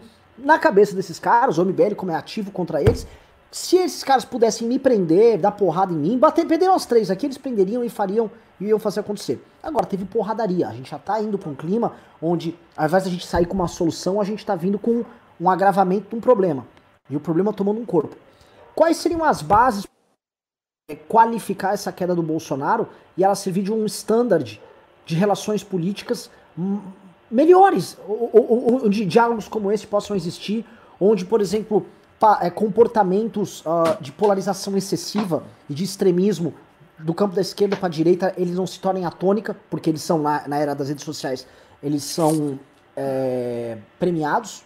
Né? Novamente, se eu fizer um discurso inflamado, para eu, ter, eu triplicar a audiência aqui, eu poderia começar a xingar o professor João e ele me xingar também. Ele ia fazer depois um recorte, professor João humilha fascistas do MBL e a gente é, pegamos um comunista aqui, olha só o que aconteceu. Essa é a lógica das redes sociais. Né? E como a gente desmontar esse aparato? A gente tem que fazer esse desmonte. Quais seriam a, a, a bases para que a gente possa divergir numa sociedade um pouquinho, não precisa ser muito, um pouquinho mais saudável? Vai lá, Pedro. Eu, eu, só queria, eu, desculpa, eu só queria colocar esse ponto, porque o que eu. É, só fazer o. É excelente um, provocação. É uma provocação um, muito importante. Um, um, parênteses, porque é o seguinte: o Bolsonaro ele é um avatar de rancores. E esses rancores existem também por, por porque existem razões para esse rancor existir. O, o, o Bolsonaro pega então, esse, esse, esses rancores, ele catalisa, ele amplia e ele faz com que os rancores sejam a razão de existir dele e da eleição dele. Claro. E não ah, porque ele tem uma proposta, um projeto alternativo, projeto alternativo ao PT. Qual claro. o projeto? O Bolsonaro não tem um projeto alternativo ao PT, ele tem um rancor instrumentalizado ao PT. Agora, como a gente é não ser essa máquina geradora de rancores de ambos os lados? Cadê o, é. aliás, o, o, o Jacome que caiu aqui? Xuxa, tá, então, ele pediu eu passo palavra. passo pro professor, então, já como espera. Eu, eu, acho que ele, eu acho que ele foi, eu acho que ele foi preparar um sanduíche também. Não, vamos esperar. A gente espera o Pedro voltar para escutá-lo. Estou falando muito, porque você levantou uma provocação bem importante, uh, Renan, e eu vou aceitar. E eu vou agora vai pegar fogo aqui, vai ser bom. Uh, quero, mas deixa o Pedro voltar. É porque eu vou. Uh, eu acho que é bem importante a gente pensar, e você tem toda a razão não basta o impeachment do Bolsonaro. Nós precisamos refundar a República em bases novas. E, de fato, a, as pessoas que criticam o sistema, como esses bolsonaristas enlouquecidos, mas que o fazem de uma forma inaceitável, a forma da crítica é inaceitável. Mas o conteúdo da crítica tem muita razão.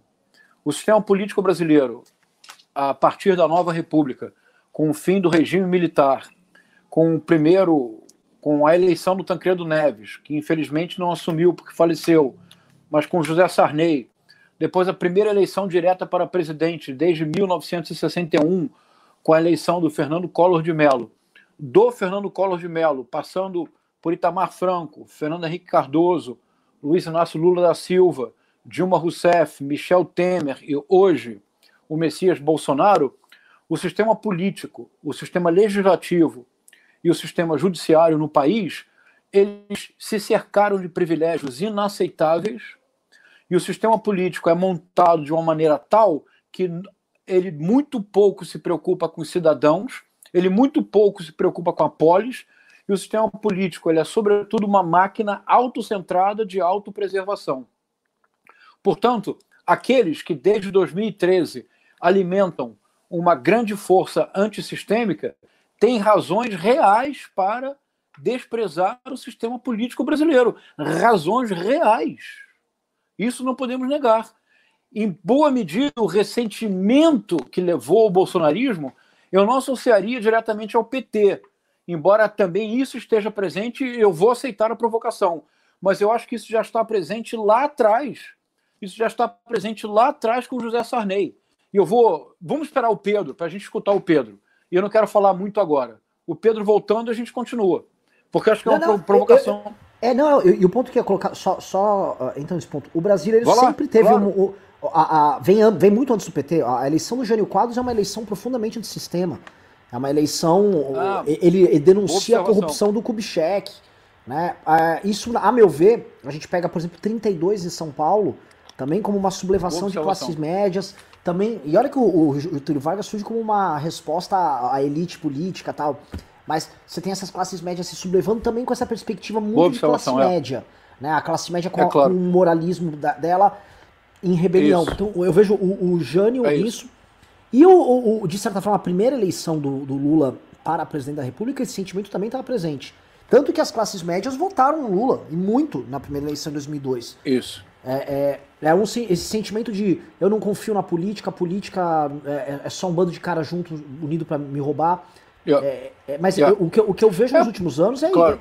é que essa, isso tomou um contorno novo, porque ele ganhou contornos ideológicos, que era, que era uma coisa que não fazia parte. Isso. O que, que nós fazemos? Cadê o Pedro? Eu não Se sei o o que Pedro não aconteceu. chegar em, se o Pedro não chegar em 45 segundos, eu, eu vou, vou seguir Não, adiante, então, tá assume, assume aí, vai assumindo. Então vamos lá. Vamos lá então. Então vamos lá. Primeiro ponto importante da sua provocação, Renan, que eu acho que é bem importante.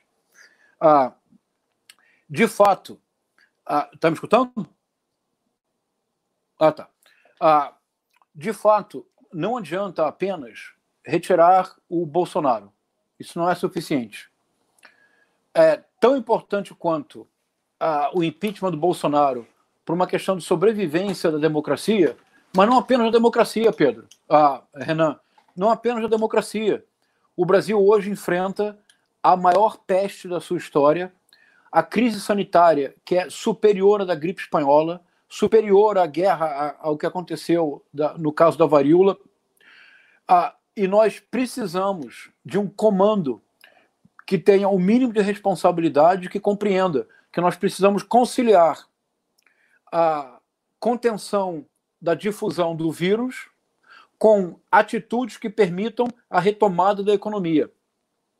Não há contradição entre saúde e economia, mas se você não tiver CPF, você não tem CNPJ, que é essa coisa absurda em que esse empresário, depois dessa invasão indevida do Supremo Tribunal Federal do, pelo Bolsonaro com empresários, o empresário tem a coragem de dizer CNPJs estão morrendo. É absolutamente inconcebível. Mas então não basta o impeachment, embora ele seja indispensável. Nós precisamos pensar em formas de reformulação do sistema político. Nós não podemos continuar tendo um sistema político em que nós apenas votamos uma única vez a cada quatro anos, o deputado vai para Brasília e ele tem uma vida que não é em nada compatível com mínimos padrões de decência. Não é decente que um deputado receba o salário que recebe, o salário eu não digo nada. Tá bom. Não é decente que ele tenha um apartamento funcional, que ele tenha direito a X litros de gasolina, que ele tenha direito a 10, 15, 20 assessores. Isto não é normal. Isto não faz parte de nenhuma instituição democrática. Isso é apenas uma instituição que, porque é, tem capacidade de ser autonômica, ou seja, em grego, de, de, de definir os seus, as suas próprias leis, as suas próprias regras, faz, determina essas leis e essas regras da maneira a mais indecente possível para os seus privilégios. Os privilégios que os juízes, os desembargadores, os procuradores têm neste país são privilégios de sociedade escravocrata. Não são aceitáveis. Ora, um operador de xerox do Supremo Tribunal Federal certamente tem um salário maior que um professor titular que já publicou 20 livros. Eu não tenho nada contra um operador de, de, de xerox, mas isso só acontece porque é o Supremo Tribunal Federal. Que o Supremo Tribunal Federal possa fazer licitações para comprar lagosta e vinho premiados, isto é um absurdo. Então, que haja um sentimento antissistêmico e que a sociedade brasileira tenha um enorme ressentimento de ver que há duas décadas o país não cresce, portanto, não há riqueza para ser redistribuída. E, no entanto, os privilégios dos de vereadores, deputados estaduais, deputados federais, senadores, juízes, desembargadores, procuradores, todos os funcionários relacionados aos, aos poderes executivo, legislativo e judiciário. Nós temos um ressentimento genuíno e correto. A nova república, infelizmente, não foi capaz de unir democracia e plena cidadania. Porque quando um deputado federal, por exemplo, o deputado de vocês, quando um deputado federal como Kim Kataguiri desfruta de todos os privilégios que não apenas eles, mas os 534 outros deputados desfrutam, isto gera um sentimento que é um sentimento necessário em todos nós de indignação e de há um ressentimento que domina a sociedade brasileira há muito tempo. O bolsonarismo não é compreensível sem esse ressentimento. Mas qual é o paradoxo do bolsonarismo? E por que. Ah, tô vendo o Joel. Tudo bom, Joel? E aí, João, tudo bem? Tudo bom. A última vez que eu estive com o Joel, discutimos, tivemos uma conversa muito mais agradável, não é, Joel? Foi sobre o José, José Guilherme, Guilherme Melchior. Melchior. Bons tempos, né? discutindo o Melchior. Hoje o Brasil pede discussões muito diferentes aqui, mas eu sigo ouvindo. É. É. Deixa Então, eu vou, vou resumir rapidissimamente para passar a palavra para o Joel Pinheiro da Fonseca. Estou vendo que o Sérgio Saleitão está entrando também, não é isso? Tá bom. Então, vou, vou, vou sintetizar para passar a palavra para eles. Uh, Joel, Sérgio, eu estava dizendo, estava comentando com o Renan que há, há uma questão que nós precisamos, de maneira intelectualmente honesta, reconhecer. É que esses bolsonaristas enlouquecidos que pedem o fechamento do Congresso, a, a extinção do Supremo Tribunal Federal, se a forma é absurda e se o projeto é inaceitável numa instituição democrática, que existe um fundo e que neste fundo há algo com o qual nós devemos estar, se não de acordo, de, pelo menos devemos compreender. O fundo é que, de fato, desde a nova República, com a eleição indireta do Tancredo Neves, posteriormente com a primeira eleição direta desde 1961 com Fernando Collor de Mello, os sistemas político, os sistemas legislativo, executivo e judiciário não têm estado à altura do desafio de construir um país onde a cidadania seja mais justa. E os privilégios que os deputados, senadores, juízes, desembargadores se atribuem são privilégios nababescos que são privilégios de uma sociedade democrata. A carro próprio, elevador privativo, 20, 20 assessores, etc, etc, etc. Há um livro, e com isso eu passo a palavra para vocês. Há um livro que eu queria mostrar, que eu queria trazer aqui para a nossa discussão, que é um livro hoje totalmente esquecido, porque o autor, que infelizmente faleceu há dois dias, um brilhante jornalista, é um livro do início da sua carreira, e depois ele escreveu livros mais consagrados. Eu não sei se vocês leram A República dos Padrinhos, do Gilberto de Mestein. Se vocês não leram, Renan, Pedro, eu recomendo demais a leitura e recomendo que vocês recomendem aos seus seguidores. Você leu, Sérgio? Sim. Sim, sim. Você leu, Joel? Joel, leia. Vai ser uma revelação para você. É eu não li ainda, eu vou ler, vou ler. do dilema brasileiro é a arqueologia do dilema brasileiro. Veja, do que trata o livro? É uma excepcional investigação jornalística do Gilberto de Mestain, jovenzinho, recém-saído da faculdade. Há a eleição do Tancredo Neves. Nós sabemos que a eleição do Tancredo Neves envolveu uma complexa engenharia política.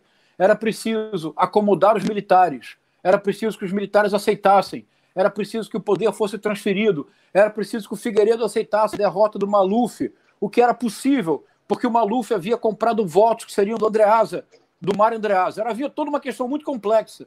E o Tancredo Neves realizou uma dificilíssima engenharia, e essa engenharia estava toda concentrada na primeira vez na política brasileira, vocês não vão acreditar.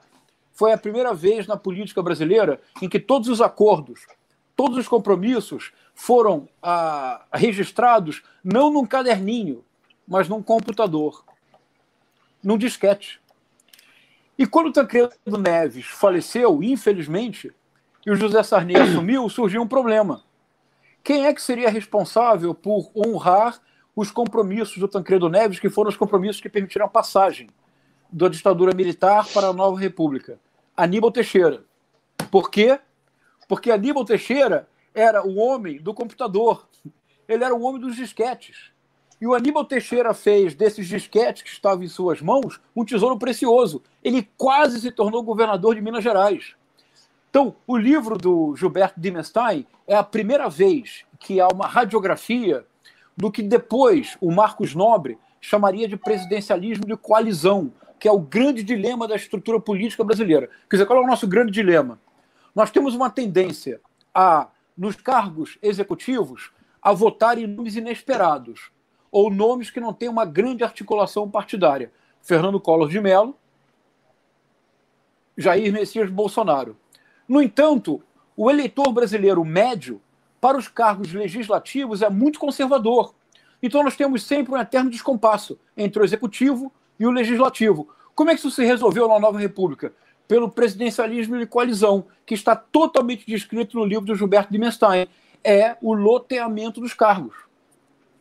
Então, o ressentimento ah, da população brasileira em relação às promessas da nova república e a resistência e em relação à política e esta percepção de que nós precisamos de um movimento antissistêmico, porque o sistema político é um sistema impermeável, autocentrado e que se cobre de privilégios, nós precisamos reconhecer descontadas todas as maluquices e sandices dos bolsonaristas que estão na rua, nós precisamos reconhecer que não basta o impeachment do Bolsonaro, nós precisamos refundar o sistema político brasileiro.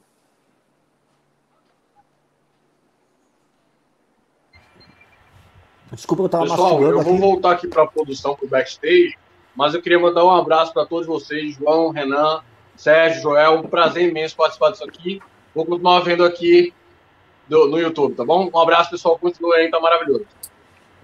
Pessoal, vamos, vamos, estamos agora com esse super time aqui. Joel e o Sérgio vieram dar essa passada aqui no, no bate-papo. E o capo, a gente estava começando, o papo começou a gente fazendo uma leitura dessa visão autoritária do bolsonarismo, dos fatos recentes agora, dos 300 da Sarah Winter e tal. E começamos a também comentar sobre quais seriam as bases para a gente encarar esse problema real, o problema que o, professor João Sérgio está levantando, o problema do patrimonialismo no Estado brasileiro, o familismo, o presidencialismo de, de cooptação barra co, coalizão, que ele se desmancha e conforme ele se desmancha surgem os, os bolsonaros para denunciar e para tentar desmanchar de vez. Como vocês uh, enxergam esse problema dado hoje? Sabendo também que Bolsonaro tenta se compor com o Centrão, ou seja, ele trabalha para sua destrui, pra destruição, supostamente, desse sistema, que ele, aliás, viveu e se aproveitou durante toda a sua vida, mas também é, é, opera e, e, vive e utiliza esses caras hoje como base para ele. São inclusive na Folha de São Paulo que o Bolsonaro tem cerca de 230 deputados do Centrão na sua base. Né? Queria perguntar para vocês uh, como a gente sair um pouco deste. Não sair desse dilema, que é impossível de fugir, mas qual seria a melhor maneira de enfrentar um problema que é dado para a população brasileira, ou seja, a descrença nas instituições na política com base numa operação política que soa disfuncional e é disfuncional em grande medida, e como construir uma espécie de cultura política de democrática, não importa se de direita ou de esquerda, que faça esse enfrentamento. Para a gente não ter que depender sempre do populista de ocasião que resolva. Quem quer começar aí? Sérgio, Joel? Vai lá, Joel. Bom, então vamos lá. Em primeiro lugar, valeu pela, pelo convite aqui. Que honra estar com esse time aqui conversando nessa grande live aqui de, sobre o caos que a gente está vivendo, né? A Paulista estava pegando fogo agora aqui, tá uma coisa muito séria, violência, ver as cenas de ontem em Brasília, parecia um filme de terror mesmo, nível de, de delírio ideológico que se apossou ali, aquela, aquela grupo mascarado ali, um negócio horroroso, tochas. E a gente é chamado mesmo a pensar em soluções. Né? Eu concordo 100% com o que o professor João César estava pontuando. Esse sentimento antissistema, ele é levado a cometer loucuras e a botar no poder algo monstruoso. Mas ele não é de todo injustificado. Ele tem as suas razões de ser. As pessoas que estão indignadas e querendo uma mudança profunda na sociedade brasileira têm razões de ser. Uma pela própria questão de privilégios, aí que o João César também pontuou, na, na nossa política, no, no judiciário, em várias classes aí, e outra também no nosso passado recente de corrupção e de tudo que foi revelado de esquemas ilegais que marcaram muito fundo, calaram muito fundo na alma brasileira os valores, digo aí, valores monetários mesmo, né? o, o, tamanho do rombo que se viu com, lava, com a Lava, que a Lava Jato revelou, né? Claro que a própria Lava Jato, ela foi um pouco parte disso que a gente está vivendo agora, a ideologia dela ajudou a fortalecer isso que a gente está vendo agora, né? mas ela também, quer dizer, teve algo real e muito sério ali, né? O que ela descobriu, o que ela revelou acerca das negociações uh, de montantes bilionários sendo negociados em propina, aí foi algo muito sério que calou muito fundo e que a gente ainda vive sob aquele espectro de que a classe política como um todo, de uma forma às vezes injusta, porque não são todos, mas a classe política como um todo ficou meio que manchada por aquela, por, pela lembrança ainda fresca que a gente tem do que é a primeira vez em que a gente viu. Eu tenho muitas críticas à Lava Jato, viu? Mas é a primeira vez que a gente viu corruptos da política, das empreiteiras, até alguns banqueiros indo para a cadeia. Isso fez diferença, isso tem o seu, teve o seu valor também podem se criticar excessos ali, mas que os crimes aconteceram, aconteceram sim. Então a coisa era muito séria e que bom que essa operação talvez tenha ajudado a gente a mudar de patamar. Agora, o problema desse patrimonialismo, Renan, desses, dessa nossa cultura toda aí de, de, de, de governar buscando apenas interesses, muitas vezes, é algo que é muito profundo no Brasil. Né? É algo que nem é da nossa nova república. É um pouco o jeito de ser do poder no Brasil ao longo aí dos nossos 500 anos de história. Né? Então a mudança eu também não acho que é simples, mas eu noto uma coisa. Primeiro, esses movimentos de revolta que são movidos por essa indignação antissistema, tá? que eu acho que tem a sua razão de ser, mas também tem muito de, de um momento histórico um pouco injustificado também. Acho que tem muito a ver com a dinâmica das redes sociais esse sentimento. E daí isso afeta o mundo inteiro, não só o Brasil, e cria uma cabeça mais paranoica nas pessoas que não é de todo correta, não mas digamos que parcialmente ele está justificado sim. As pessoas têm razão para estarem indignadas com a política e com, digamos, o sistema brasileiro. Tá? Esses movimentos antissistema, eles se deixam vender e apostam em pessoas que não só não resolvem problema nenhum, como, uh, como, como reforçam ainda mais os vícios e os problemas do mesmo sistema brasileiro. Tá? O que, que o Bolsonaro faz? O Bolsonaro mostra as elites são más. De fato, as elites no Brasil são, são ruins mesmo. Então tem muita coisa ruim, tem muita coisa a ser mudada. O que, que ele faz? Então, instituição é isso? Ah, então ele é realmente parte de um movimento mais igualitário que vai ajudar a promover mais igualdade e mais democracia ou mais entendimento no país? Não. É um movimento de fortalecimento, justamente daquilo que eu falava com você outro dia, Renan, da banda mais podre da elite brasileira. Tá? Então, você, você tem crítica a empresários do varejo, a bancos e tudo mais. Bom, ele pegou o pior do pior do empresariado, aqueles que não têm nenhum discurso para tentar minimamente se pautar por qualquer ética. São os mais gananciosos e mais predatórios que estão junto dele. Tá? É a banda podre da elite brasileira que se associou. Como a banda podre não gosta da elite normal, ela se associa a um projeto político para atacar o que seria o normal e colocar-se no lugar. Então, é do agronegócio. O agronegócio mais civilizado, mais científico, que usa da tecnologia, que é intensivo em capital, que está preocupado com a globalização, que tem também, por isso, até, uma, até alguma preocupação da sustentabilidade, da, da ecologia. Esses caras, o Bolsonaro não está junto. Ele está junto, é do agronegócio, quer destruir a Amazônia e botar gado ali em cima, é zero tecnologia, é zero uh, distribuição de renda, é zero preocupação com o meio ambiente, é a banda podre do agronegócio está com ele. Religião, tem problema no Brasil? Tem. Bolsonaro está aliado com os pastores mais picaretas, mais inescrupulosos, mais mentirosos desse país. Então, em tudo, ele pega o que há de mais, de mais perverso, de mais inescrupuloso, de mais predatório, dando privilégios para eles. É o que a gente está vendo agora, entregando a sociedade de bandeja para eles, entregando, por exemplo, a Amazônia na mão desses caras entregando as leis trabalhistas nas mãos dos caras que querem botar o um empregado para trabalhar no meio de uma pandemia para que ele possa lucrar 10% a mais, botando em risco a vida dos funcionários. Esse é o tipo de pessoa que está no poder agora. Tá? Então, o bolsonarismo ele não trouxe uma resposta ao problema da, das elites ou do sistema. Ele reforçou os piores vícios. Ele é contra apenas uma coisa, uma coisa que é até real: o discurso meio ético das instituições, que é um pouco hipócrita. Então ele diz: Eu não quero essa hipocrisia. Mas em vez de tirar, trocar hipocrisia por gente que é bom de verdade, não. Ele troca hipocrisia por gente que é má e não esconde a sua maldade. É ainda, ainda pior, que é ainda mais predatória e ainda mais, mais descarada na sua busca do seu interesse acima de qualquer consideração legal, institucional, ética, ou seja lá o que for. Tá? Então, isso é o que o bolsonarismo fez uh, com a gente. Como é que a gente sai disso? Olha, eu penso que as, se as regras do jogo democrático se aprimorarem um pouco, a gente pode ter melhoras. Eu penso aqui na reforma política que já foi feita, reduzindo coalizões, eu penso na talvez um voto distrital, talvez um monte de reformas dessas talvez nos ajudem, mas eu acredito que fundamentalmente a gente vive um problema sim de lideranças. E eu não vejo saída disso sem que apareçam lideranças reais e capazes e, e responsáveis que tenham, que tragam algum valor ético como uma parte integrante daquilo que elas são e daquilo que elas apresentam. Eu não acredito numa mudança apenas das regras do jogo, sem uma melhora também na qualidade dos jogadores que jogam esse jogo. Tá? Então, o Brasil terá que encontrar, e pessoas que tenham capacidade de comunicação e de liderar vão ter que chegar lá e, e que não se vendam, sabe? Não entreguem a sua integridade ou alguma responsabilidade que tragam pelo, pelo simples gosto pelo poder. Eu vejo isso muito na minha área, que é a área da opinião, do comentário. Né?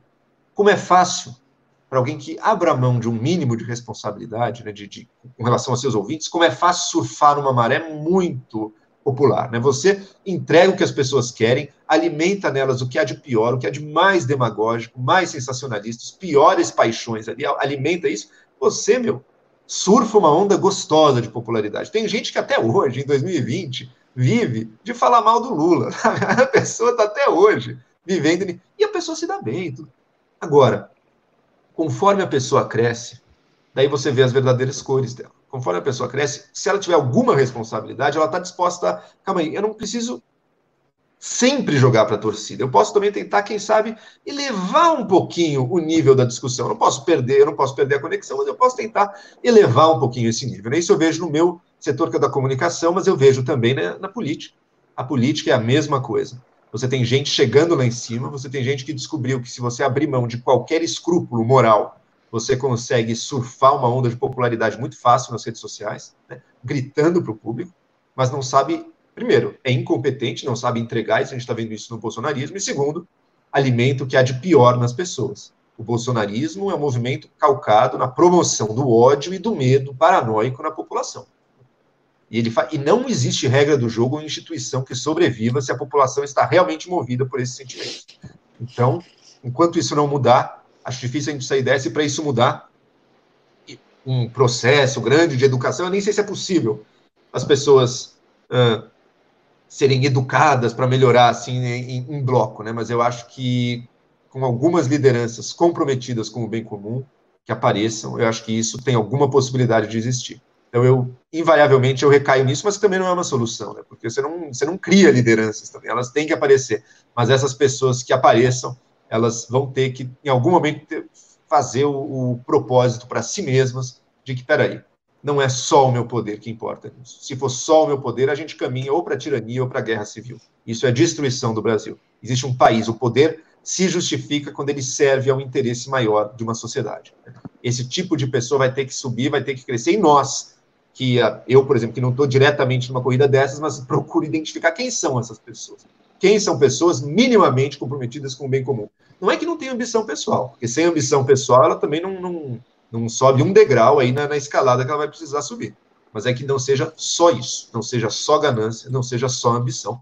É isso que o Brasil precisa. Sérgio, quer comentar? Opa!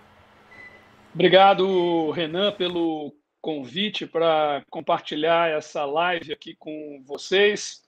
Salve Joel, salve João César também. Realmente é uma, é uma honra dividir esse espaço aí com vocês.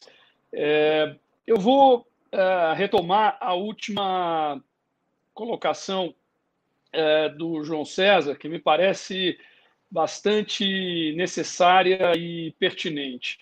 É, em grande parte, o Brasil de hoje, de 2020, já 20 anos decorridos no século 21, é aquele Brasil que a gente encontra nas páginas do Casagrande Senzala, do Gilberto Freire, nas páginas do Donos do Poder, uh, do Raimundo Faoro, uh, nas páginas do Raízes do Brasil, do Sérgio Buarque de Holanda, e também nas páginas desse livro que uh, o João César resgatou, República dos, dos, dos Padrinhos, do Gilberto de Mestai. Aliás, deixo aqui a minha homenagem a, a esse grande uh, jornalista uh, que foi o Gilberto, aliás, não apenas a sua atuação no campo do jornalismo, mas em todas as áreas, outras áreas pelas quais ele se aventurou.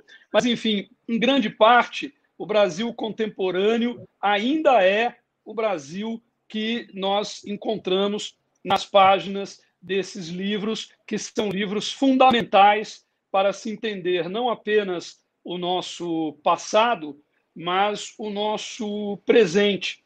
E também compreendermos que, se não nos livrarmos desses vetores que estão apontados uh, nesses livros, uh, seguiremos sendo este Brasil. E a eleição do Bolsonaro, é, o flerte autoritário dele, da sua entourage, dos seus acólitos, assim como também o que aconteceu é, com o Collor, o que aconteceu também, em grande parte, é, com é, o PT, com Lula, Dilma, etc.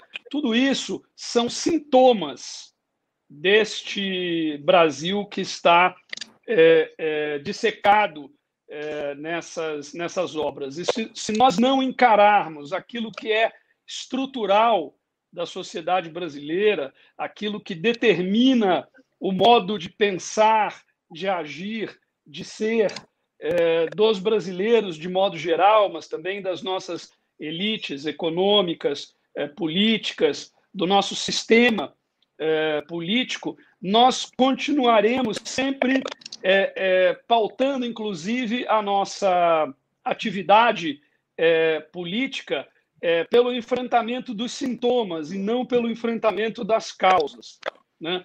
Então, assim, existe algo muito mais profundo, muito mais forte, muito mais poderoso que leva ao bolsonarismo e é algo e é isso na minha visão que nós de fato precisamos é, encarar. Senão estaremos sempre como Dom Quixote nos é, é, defrontando, enfrentando os moinhos de, de vento e jamais é, atacando aquilo que produz esses, esses é, moinhos. É, quando aconteceu o impeachment do, do Collor, a utopia daquele movimento é, era a utopia de que com o impeachment os problemas estruturais do país se é, resolveriam. Em grande parte, essa ilusão moveu também muitos daqueles que se envolveram no processo de construção do impeachment da Dilma. A ilusão de que o impeachment per se resolveria os problemas estruturais do país. E eu temo que agora, quando é, é, se coloca essa questão do impeachment é, do presidente, e de fato pretextos é, não faltam para isso, ele dá pretextos é, diariamente, mas eu temo que haja também esta ilusão por trás desse movimento, que simplesmente a substituição do uh, uh, Bolsonaro e do bolsonarismo levará o Brasil a se redimir dos seus históricos problemas. Isso não é real. É, eu re retomo, então, esse conceito de que é, é, esses problemas todos com os quais nós temos nos defrontado nos últimos anos a corrupção, o patrimonialismo, o fisiologismo, e por aí vai. Quer dizer, tudo isso é estrutural e esses são os problemas, e nós não podemos nos conformar apenas em enfrentar os sintomas, porque enfrentar os sintomas pode ser algo, pode ser uma distração. Tem sido historicamente uma uma, uma distração. E está mais do que provado que esses vetores, que são os vetores dominantes é, da história é, do país, eles se sobrepõem à vontade das pessoas. Quer dizer, a gente não pode é, é esquecer que é, é, o Lula, por exemplo, ele construiu a sua carreira política, a sua liderança e foi eleito com um discurso anti-sistema, anti-establishment, anti-problemas estruturais da sociedade, anti-corrupção, inclusive. Eu lembro daquele é, é, filmete fortíssimo que o Duda Mendonça fez para ele em 2002, dos ratos comendo a bandeira do Brasil. É, é talvez uma das peças de propaganda é, é, política mais é, é, fortes e mais impactantes da, da história. Né? No entanto, ao, ao assumir a presidência e ao governar, aos poucos, Lula foi reproduzindo exatamente aquilo que ele dizia combater ao longo do processo para chegar à, à, à presidência. Então, está claro que esses vetores são determinantes, são dominantes e se sobrepõem, inclusive, à vontade das pessoas. E se nós continuarmos é, é, discutindo apenas esses os sintomas e não nos ocupando dos vetores, nós não estaremos contribuindo para produzir uma transformação de fato, não estaremos contribuindo para fazer com que o Brasil deixe de ser o Brasil das páginas do Donos do Poder, ou das páginas do Raízes do Brasil, ou das páginas do Casagrande Senzala, ou das páginas do República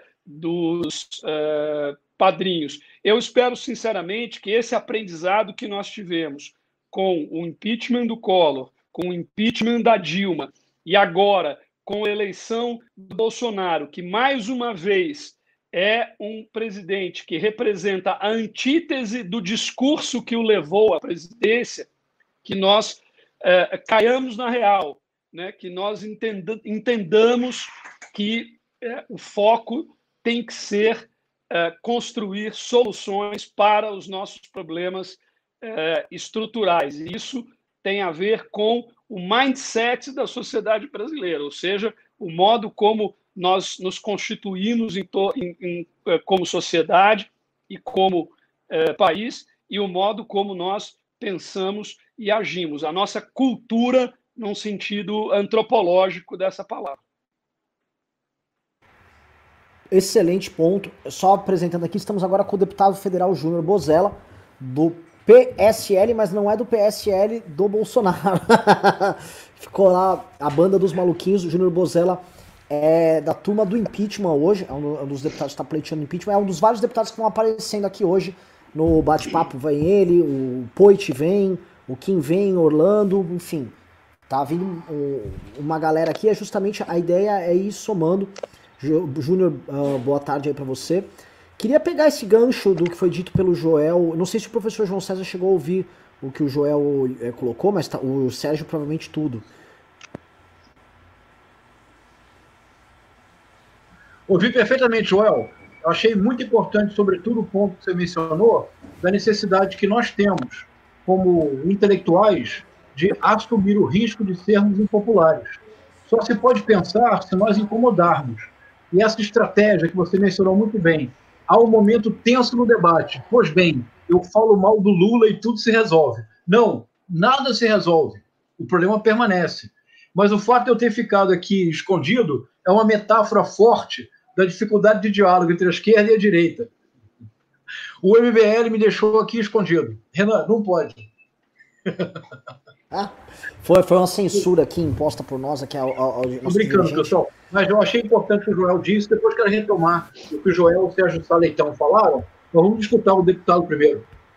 Júnior, é, a gente está aqui nesse bate-papo uh, tentando entender o drama tá posto. Você conhece a entranha do funcionamento do mecanismo político do bolsonarismo é, por dentro, por ser deputado federal, por ser deputado federal ativo, foi do bloco que estava com eles uh, no começo do ano passado, depois foi se afastando. E uma das coisas que a gente conversou no começo dessa, dessa discussão foi a ideia de que o, o bolsonarismo ele não tem compromisso com entrega. Ou seja, é um governo que não tem compromisso em entregar resultados para as pessoas e sim em fazer esse conflito, essa guerra política a todo custo. Você tem experiências de lá de dentro da Câmara dos Deputados que a gente possa ilustrar como é que é essa operação? Existe uma, existe uma, uma vontade por parte do governo em atuar nas pautas que são importantes para ele, pautas de entrega, ou a lógica da o bolsonarismo o tempo todo que é guerra, que é conflito, não está se preocupando com o diálogo, está se preocupado o tempo todo, a todo custo, em construir cisão e divisão e guerra. Isso se impõe. É, como você vê? Até é importante para a gente ilustrar, para a gente poder construir análises e leituras sobre isso. Renan, me ouve bem? Legal. Primeiramente, aí te parabenizar pela, pela atitude aí, todo o pessoal da MBL, o Kim, enfim, né, acho que a galera toda tá, tá se mobilizando, tá chamando a responsabilidade. Esse é um momento que a gente precisa unir as pessoas de bem, né, já cumprimentar aí todos os demais debatedores. E o Bolsonaro, Renan, ele é o famoso rouba-cena, né? Ele sempre está achando um caminho de, de desvirtuar a pauta, de, enfim, tentar de alguma maneira é, camuflar né, a sua incapacidade de, de, gestão. Então isso é muito, muito claro, vem ficando cada vez mais explícito aí para a sociedade. E às vezes as pessoas acham que existe é, uma briga no campo pessoal, mas absolutamente não tem nenhum tipo é, de briga nesse sentido. Quando a gente disputou a eleição, é, todos nós imaginávamos que essa pauta de combate a, ao sistema, das velhas práticas, que isso poderia se reproduzir sim é, no, no transcorrer do governo. Fato é, é, todas essas bandeiras que o Bolsonaro é, é, empunhou, enfim, fez com que as pessoas acreditassem, na verdade ele surfou é, nessa onda do antipetismo, surfou é, nessa onda de que as pessoas queriam combater é, o sistema, as velhas práticas, o combate à corrupção, mas eu acho que de tudo, né, o mais, a bandeira mais forte era justamente essa, era combater o dito centrão, o loteamento do, do, dos ministérios, dos cargos, enfim, tudo isso que ele está fazendo ao contrário agora. É, eu acho que essa, essa pauta, hoje, ela que mais me chama a atenção, e obviamente também com os arroubos é, antidemocráticos, né, essas tentativas que eles vêm sistematicamente tentando é, é, é golpear a República, golpear é, os poderes, isso é algo que realmente é, chama atenção. E eu acredito, Renan, né, e todos os amigos que estão nos acompanhando, que e essa, essa união, essa força de deputados federais, senadores, sociedade civil é, organizada, é, OAB, enfim, advogados, juristas, né, como um todo, vai ser fundamental para a gente dar um break né, nessas duas problemáticas. A falta de gestão do governo Bolsonaro, né, porque ela, ela vem trazendo é, seríssimos problemas, porque o país hoje não tem uma pauta reformista. Você pode ver que a gente levou é, 11 meses para aprovar a reforma da Previdência e o governo não se preocupou em aprovar a reforma da Previdência. O Bolsonaro ele trabalhou muito insistentemente para poder desarmar algumas bombas contra a família dele ou atender alguns caprichos dos filhos dele. Uma das bombas que a gente sabe que estava armada era a questão da investigação é, do Flávio Bolsonaro, né? Então, todos os inquéritos, enfim, toda aquela questão que envolvia, envolve ainda o Queiroz, a rachadinha, uma série de outros problemas que envolvem a milícia é, do Rio de Janeiro. Ele é, lutou muito diretamente para que fizesse um lobby dentro do Senado Federal, né, para que se retirasse as assinaturas da CPI é, da Lava Toga. Então, isso foram demonstrações inequívocas de como o sistema é, é, vinha operando para que se escorasse apenas na imagem do, do juiz, do ex-juiz e ministro é, Sérgio Moro, é, com a imagem de combate à corrupção, mas por detrás dos panos, o governo atuava diretamente é, para poder é, desarmar algumas bombas. A questão do juiz de garantias, a questão do COAF, né, que ele tirou do Ministério é, da Justiça do controle é, do Sérgio Moro e levou é, para o Ministério da Economia, ali naquela transição, agora no, no Banco Central. Né? Então, tudo isso a gente tem notado que tem sido altamente prejudicial com as bandeiras de campanha. Né? E quando eu assisti aquela, aquela reunião é, fatídica ali, aquela reunião que para mim foi a padical né, do governo Bolsonaro, porque aquilo externalizou, aquilo externou, é, mostrou o seu sentimento e a sua incapacidade de, de, governo, de gestão. Quem entende minimamente de gestão pública, quem já participou é, do executivo, seja municipal, estadual, federal,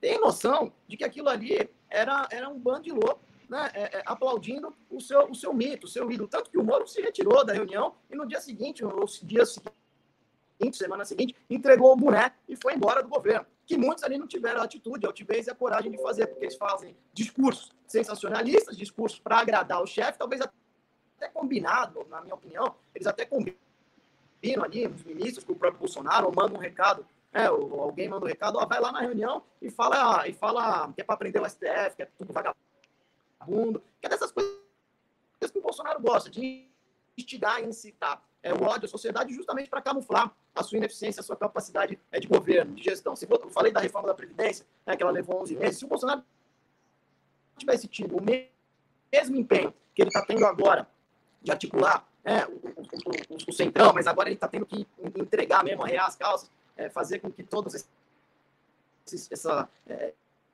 esses órgãos, FUNAP, é, DENOX, enfim, é, é, DENIT, FNDE, é, bilhões e bilhões de reais que eles estão tentando cooptar, o Porto de Santos, enfim, essas tentativas de, de loteamento, hoje para um, um, fim específico da própria é, sepultura que o Bolsonaro e o bolsonarismo cavou, que é justamente para se livrar de um possível processo de impeachment. Então, ele nunca te curou ali um, um, um, diálogo, uma conversa, ou às vezes até uma, uma divisão de espaços dentro do governo dele, eventualmente para que aprovasse de forma mais séria a reforma da Previdência. É, ele preferiu lotear, emendas, né, fazer uma série de outras atitudes para nomear, para tentar nomear né, o Eduardo na embaixada dos Estados Unidos. Então esse sempre foi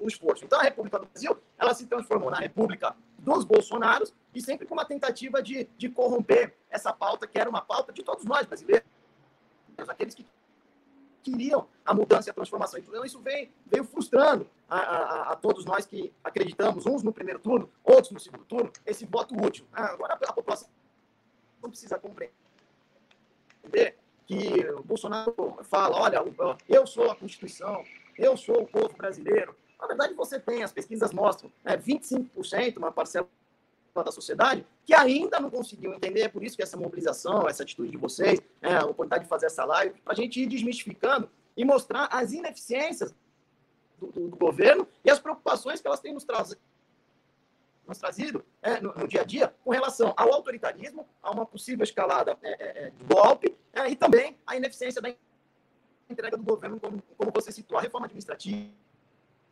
a reforma tributária, isso nunca teve na pauta do governo. Me chama a atenção quando o Paulo Guedes vem publicamente, quando sai o resultado, né, a amostra do, do, PIB, o recuo, retrocesso, né, de, de 1,5%, ele fala, olha, a impressão que eu tenho é que a gente estava indo bem, estava melhorando. Ele não tem nem a certeza do que está acontecendo na economia do país. Enquanto a Itália é, tem lá um, um gabinete é, é, é, de recuperação, gabinete de crise, o Bolsonaro ele ignorou a crise da pandemia desde o primeiro, o primeiro momento e continua ignorando. Então, nós temos 30 mil mortes hoje, uma crise sanitária e uma crise econômica avassaladora que não vai ter solução após crise. É por isso que a gente discute essas possibilidades do impeachment. Júlio, você precisava arrumar seu áudio um pouco, porque ele tá vindo bem picotado. O público tá, tá reclamando um pouco. Precisava dar uma olhadinha na, na conexão aí. Né, assim, deu, deu pra entender, mas ele foi picotado. Ele tá, ele tá. Não tá dando muita. Não tá dando pouco direito, assim, tá, tá um pouco. Um pouco bem ruim. É, tenta, tenta o, o, o pessoal da produção, Heitor, vê com ele como é que você pode ajudar ele aí nessa parte do áudio. É, Joel, entrando no impeachment, que o, o Júnior já levantou a bola aqui do impeachment, tá?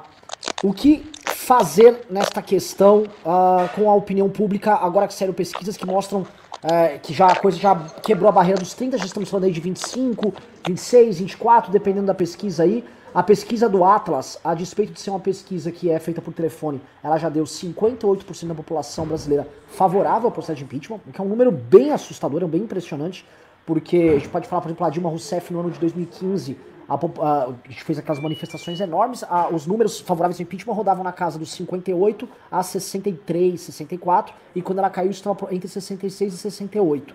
Né? Ou seja, o Bolsonaro já está se aproximando de números dentro da opinião pública favoráveis ao impeachment.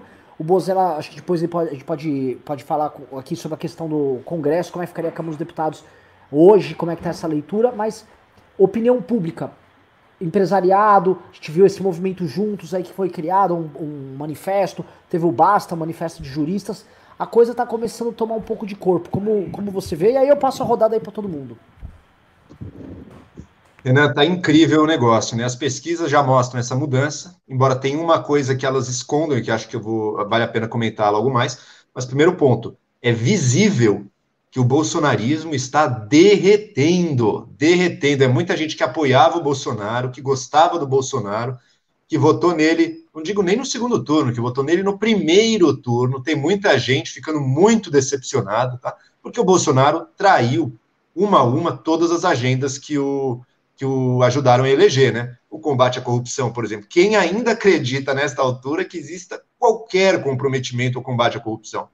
As mesmas pessoas que estavam na Paulista no passado cantando Como é grande meu amor por você ao Sérgio Moro, essas pessoas não vão cantar a mesma música para o Roberto Jefferson ou para o Arthur Lira. E não tem como fazer isso, não tem como você criar isso. Então, a decepção é visível. E outra, tem, por um lado, a, a, traição do Bolsonaro às pautas dele, e outra também que importa. Não importa o, o que o líder diz é uma coisa, mas não importa tanto o conteúdo do que ele diga, tanto quanto a força dele. Todo mundo quer, quando apoia um líder, que ele seja alguém capaz, que ele seja alguém que faça, que ele seja alguém que entregue, que ele seja alguém que tenha uma força, uma, uma presença, né, que saiba liderar.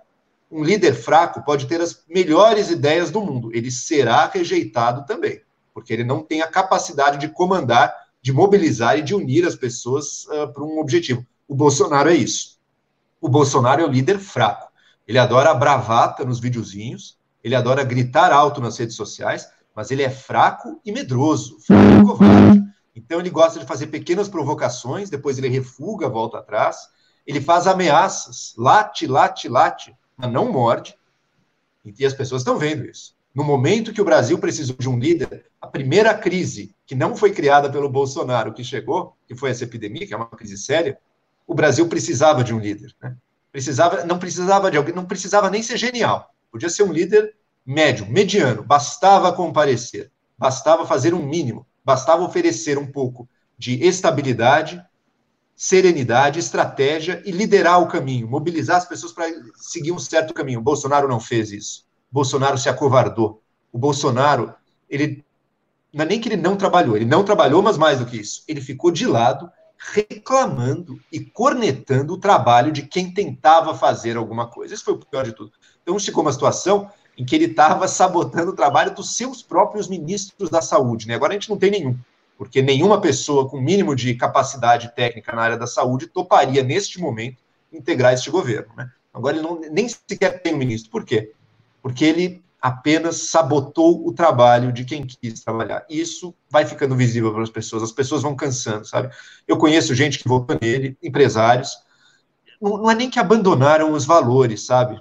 Mas é que dizem, ah, mas não, esse Bolsonaro aí também não, não dá para não, não, não dá para seguir ele, não dá para nós oferecermos a, a nossa camisa e lutar por alguém que na sua vez também não luta, que também é fraco, sabe, que é covarde, que provoca, provoca e não faz que em vez de trazer ordem, que é o que as pessoas querem, o voto no Bolsonaro era um voto de quem queria ordem também no Brasil. Né? Ele não trouxe ordem. Ele trouxe apenas bagunça. Bagunça, bagunça, bagunça.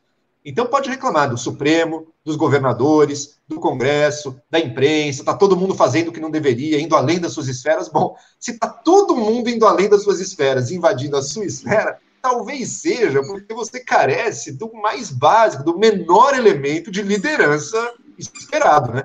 O poder, não existe vácuo no poder.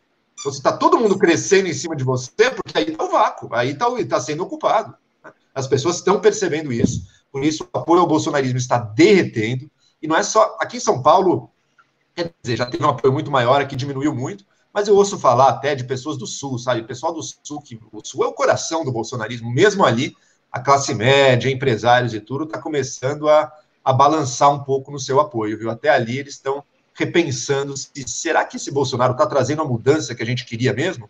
Ou será que ele prefere ficar causando nas redes sociais, criando confusão, fazendo barulho, mas não resolve problema nenhum? E pelo contrário, a gente vai acompanhando ele, ele está cada vez mais fraco, cada vez mais sem apoio, brigando com todo mundo que foi amigo dele, até os ruralistas, até os ruralistas, né? O cara tá, conseguiu brigar assim com todo mundo que o apoiou. Então, o negócio, isso vai pegando mal para as pessoas. E uma hora as palestras do Paulo Guedes vão tendo menos efeito também. Tá? Uma hora o cara que gosta dela fala, é, mas tudo bem, mas uma coisa que o Paulo Guedes diz na palestra: o Brasil vai surpreender o mundo, vai. A outra é olhar a realidade. Que surpresa de uma surpresa negativa do mundo, né? A surpresa de que a gente não tem o um ministro da saúde. Essa é a surpresa para o mundo. Surpresa de que ninguém está fazendo nada, que está todo mundo batendo cabeça, os governos, governo com prefe, prefeitura, governadores entre si, todo mundo batendo cabeça, porque aquele que devia coordenar os esforços e dar os critérios e trabalhar numa direção única e partilhar as informações, aquele que devia estar no centro de tudo, não existe. É um vazio. E um vazio nocivo, porque é um vazio que sabota no plano moral, um vazio cujo discurso está ali para minar qualquer esforço na direção de uma solução. Né? Então, isso está pegando muito mal. A gente está vendo isso nos números de popularidade, mas esses números escondem uma coisa, e com isso eu finalizo minha fala o Bolsonaro efetuou uma troca de eleitorado aqui. Ele perdeu grande parte, uma boa parte desse eleitorado de, de mais classe média, classe alta, empresariado, mercado financeiro, e conquistou mais eleitores nas classes mais baixas. Tá? Em grande parte pela medida do auxílio emergencial, tá? que realmente não foi grande mérito do governo, é importantíssimo neste momento, não foi grande mérito do governo, mas naturalmente as pessoas vão associar isso receber esse auxílio com quem está na presidência agora, uma associação natural que as pessoas fazem. Tá?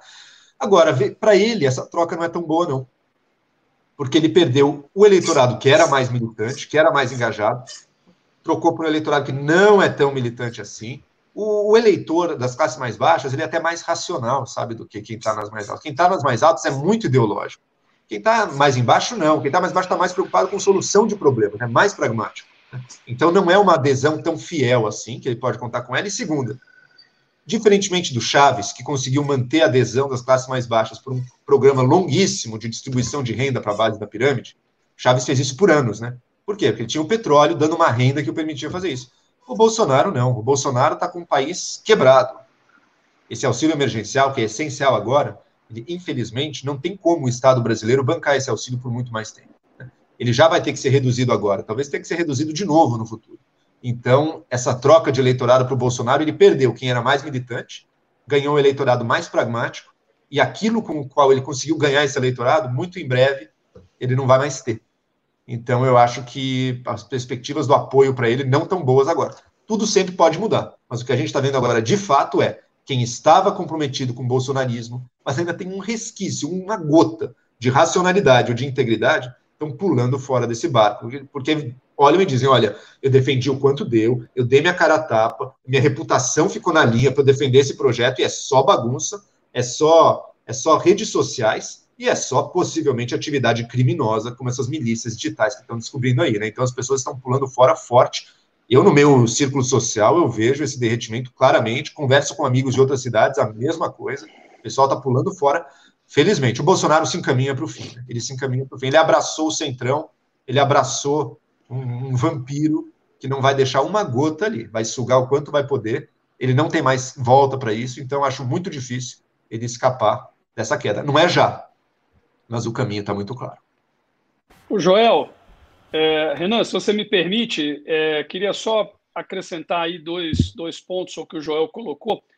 É, em primeiro lugar, é importante a gente observar que todas as grandes crises políticas que aconteceram é, na história do país, é, o cenário é, para o seu desfecho foi é, construído a partir de crises econômicas. É impressionante você observar como as crises políticas sempre estiveram relacionadas na nossa história a é, crises eh, econômicas.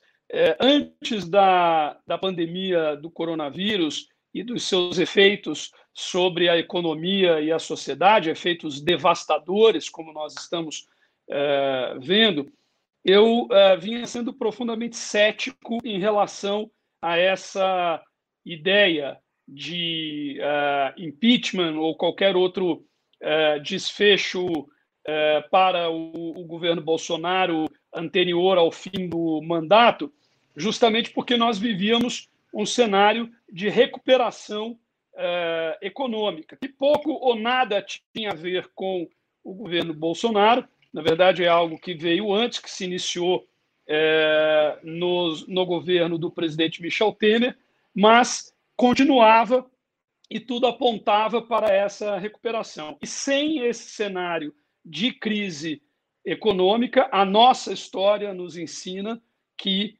é, não há é, desfecho é, é de, de, ruptura, ainda que institucional, é, para o, o, o governo é, vigente. Mas essa situação mudou e mudou radicalmente com é, a pandemia e os efeitos da pandemia sobre a economia e a vida social e com a desastrosa atitude, é, e eu digo desastrosa também pensando do próprio ponto de vista do presidente do bolsonarismo, é, a, desastrosa postura do presidente do seu governo diante da pandemia.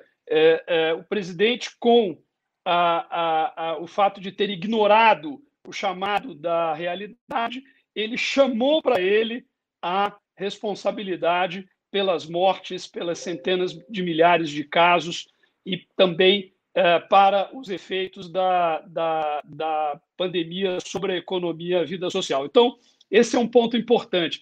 É, essa crise econômica ela cria o cenário é, é perfeito para que o impeachment deixe de ser apenas um desejo dos democratas é, ou, ou, a vontade daqueles que observam todos os absurdos deste governo, todos os crimes de responsabilidade objetivos que já foram é, cometidos pelo presidente, e é, passa a haver um contexto realmente favorável é, para isso, e o capital político dele é, derrete ainda mais nesse cenário. O segundo ponto que eu gostaria de, de mencionar é que assim a população, o povo, é essencialmente pragmático, porque as pessoas precisam garantir no seu dia a dia a sua subsistência. Então, as pessoas sim querem tranquilidade, querem um ambiente é, é, de paz, querem é, estabilidade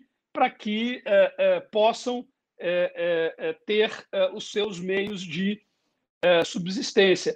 E o que as pessoas pragmáticas essencialmente querem de um governo é que o governo governe. E o que nós temos assistido desde 1 de janeiro de 2019 é um governo federal que não governa, que não realiza, que não constrói, que não tem planejamento, que não tem um programa, que não tem um projeto, que não consegue realizar as mais ínfimas e, e, e mínimas atribuições uh, de um governo, salvo honrosíssimas exceções que, mesmo assim, é, para que aconteçam, precisam enfrentar o boicote do próprio presidente, porque é impressionante é, essa disposição, essa vocação que ele tem para o suicídio político.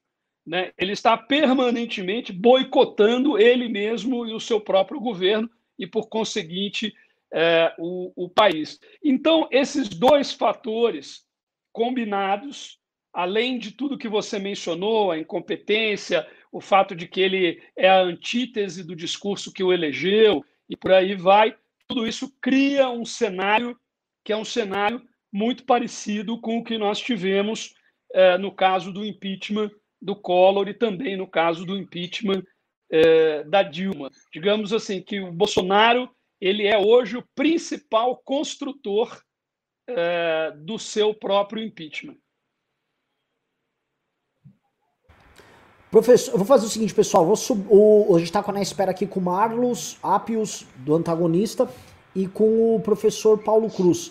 Ia pedir para o professor João César já arredondar o que o, o Joel falou, o Sérgio Fazer fazer uma reflexão sobre isso. Acha que dá para subir os dois aqui para deixar ao vivo junto, não dá? E, e, Renan, Renan, eu vou ouvir, eu vou ouvir aqui o João César e eu vou ter que sair já já, hein? Mas Tranquilo. é um prazer ouvir e participar daqui. Imagina, Joel. Obrigado Bom, demais. Bom, vamos lá, pessoal. Ah, ah, eu acho que uma, uma vantagem grande desses diálogos é que se nós realmente, realmente escutamos o que o outro diz, a nossa, o nosso horizonte se amplia tremendamente.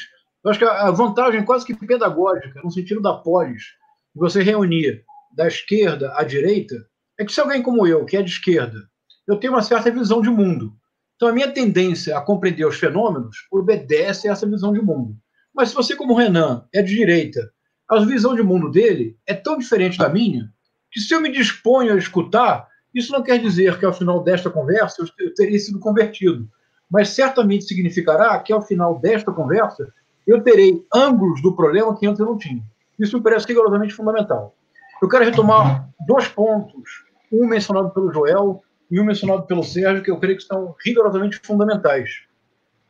O primeiro deles, o Joel mencionou, acho que a necessidade, sobretudo na atual circunstância, que nós precisamos nos arriscar. Nós precisamos oferecer as nossas reflexões sem nenhuma preocupação com a popularidade que elas possam vir a ter. Isso me parece, Joel, que hoje é rigorosamente fundamental. Eu faço um exercício já há algum tempo e eu sistematicamente leio o que se escreve da direita à esquerda e eu assisto com atenção, sem preconceito, youtubers da direita a youtubers de esquerda.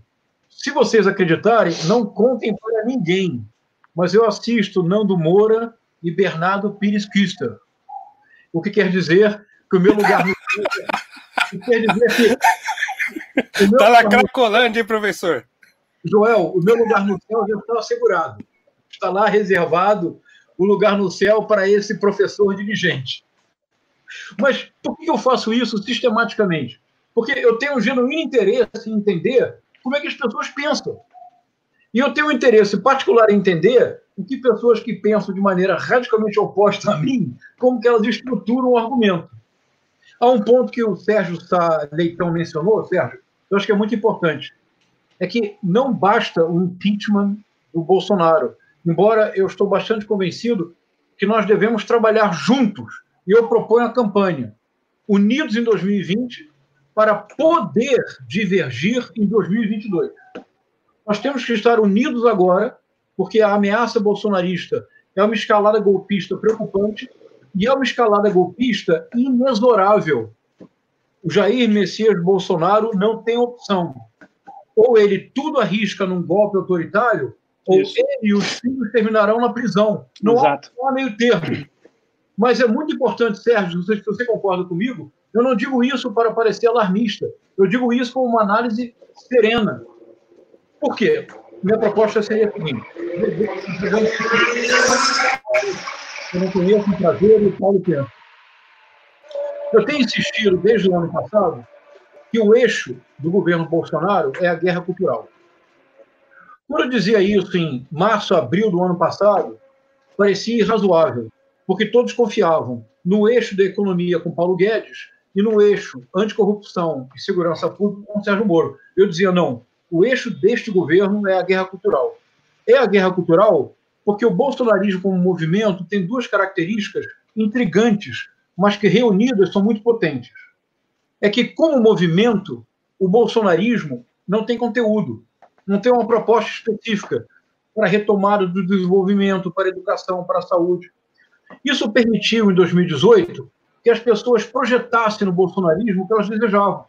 Por exemplo, o Paulo Guedes será o eixo, o Sérgio Moro será o eixo, etc, etc, etc. Agora, como o bolsonarismo, do ponto de vista do conteúdo interno, ele não apenas é vazio porque não tem proposta, ele é vazio porque ele não tem alternativa. O grande legado do bolsonarismo para a história será que daqui a 50 anos, se ainda existirem faculdades de marketing, o bolsonarismo vai ser um, um case, vai ser um case privilegiado. Porque um político que não é um político, é uma franquia. Porque o Bolsonaro não é um político, ele é uma franquia.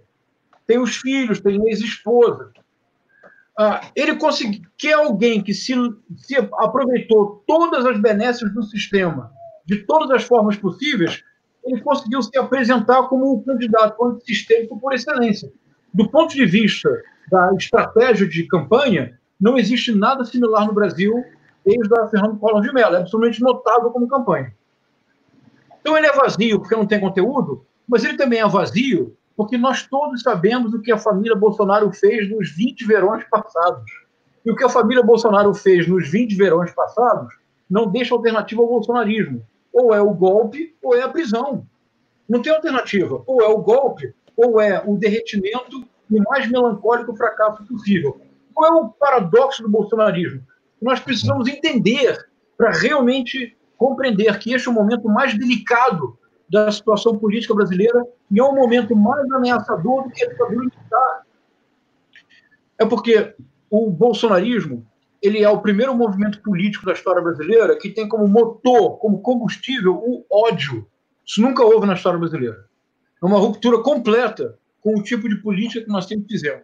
Ódio na acepção bolsonarista. E não há comparação, que, por favor, eu acho que o Joel disse uma coisa muito importante. Que não venha nenhum passador de pano dizer, não, mas o PT começou, mas o Fernando Henrique fez. Há uma diferença qualitativa que, se nós não formos capazes de apontar, nós não somos capazes de entender a dificuldade que enfrentamos agora. O bolsonarismo é outro nível de ódio, é outro nível de ressentimento, é outro nível de ruptura com qualquer espécie de civilidade. Agora, o paradoxo do bolsonarismo é o, é o fracasso do êxito. Nós nunca tivemos na política brasileira um movimento que tivesse tanta capacidade de manter a sua base permanentemente mobilizada. A capacidade do bolsonarismo de manter uma base permanentemente mobilizada é impressionante e devemos reconhecê-lo. É importante, intelectualmente devemos reconhecê-lo. Há uma capacidade intrínseca do bolsonarismo de manter a sua base mobilizada.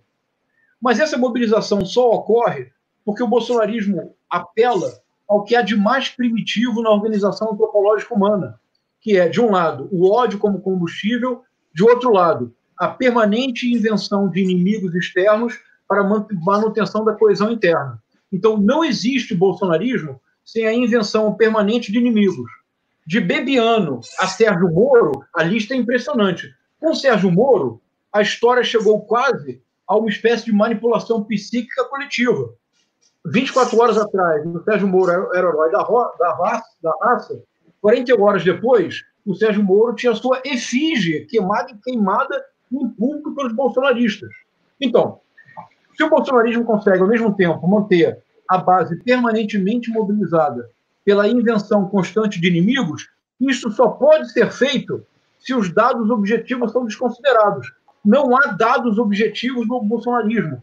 A reunião do dia 22 de abril vai ficar para a história uma demonstração completa do êxito e do êxito que é o fracasso. Qual é o êxito? É a capacidade de mobilização. Qual é o fracasso? Essa capacidade de mobilização só ocorre pela negação completa de dados objetivos da realidade. O negacionismo do Covid, que é mais grave, porque hoje nós estamos aqui falando, mas todos nós prestamos solidariedade as 29 mil famílias que perderam seus entes queridos. Hoje, dia 31 de maio, na atualização da, do site da Universidade Johns Hopkins, são 28.300 mortos no Brasil. São 23 mil mortos no último mês. Nós pulamos de 5 mil mortos em 28 de abril para 28 mil mortos hoje, dia 31 de maio. Nega, o negacionismo do Covid é apenas o paroxismo do bolsonarismo o bolsonarismo só existe através da negação dos dados objetivos. Mas, se dados objetivos são negados, não é possível governar nem uma quitanda. Na famosa metáfora do Delfim Neto, governar é abrir a quitanda, ter berinjela e cenoura na prateleira e troco no caixa. Este governo não sabe nem o que é berinjela, não tem ideia do que seja cenoura. Troco, para eles, é uma noção metafísica. Este governo não é capaz de administrar o êxito que ele possui na mobilização das massas, através da guerra cultural, é diretamente relacional à incapacidade administrativa. O bolsonarismo é fadado ao fracasso, mas o fracasso do bolsonarismo não será uma experiência fácil, será pura terra em transe. E nós precisamos estar perfeitamente conscientes de que o Jair Messias Bolsonaro vai tentar um golpe autoritário. Ele tem duas opções: é o golpe autoritário ou é Bangu 8. Passar a bola aqui para o Marlos. Nós estamos com duas pessoas novas aqui. Marlos Zapios, jornalista, rei das Renan. threads, homem das threads cabulosas. Opa!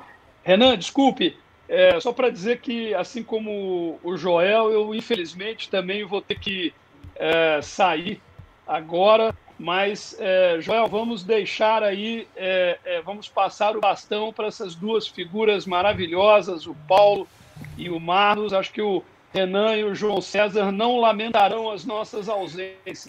Eu queria dizer para o Paulo que Já o- estou lamentando. eu queria dizer para o Paulo que ele precisa é, oferecer essa biblioteca dele para o Paulo Guedes, porque aquela imagem do Paulo Guedes fazendo uma live com uma biblioteca vazia, uma estante vazia atrás, bom, ele forneceu a perfeita imagem do bolsonarismo, né? O que é o bolsonarismo está ali naquela, ali foi uma, uma alegoria do bolsonarismo.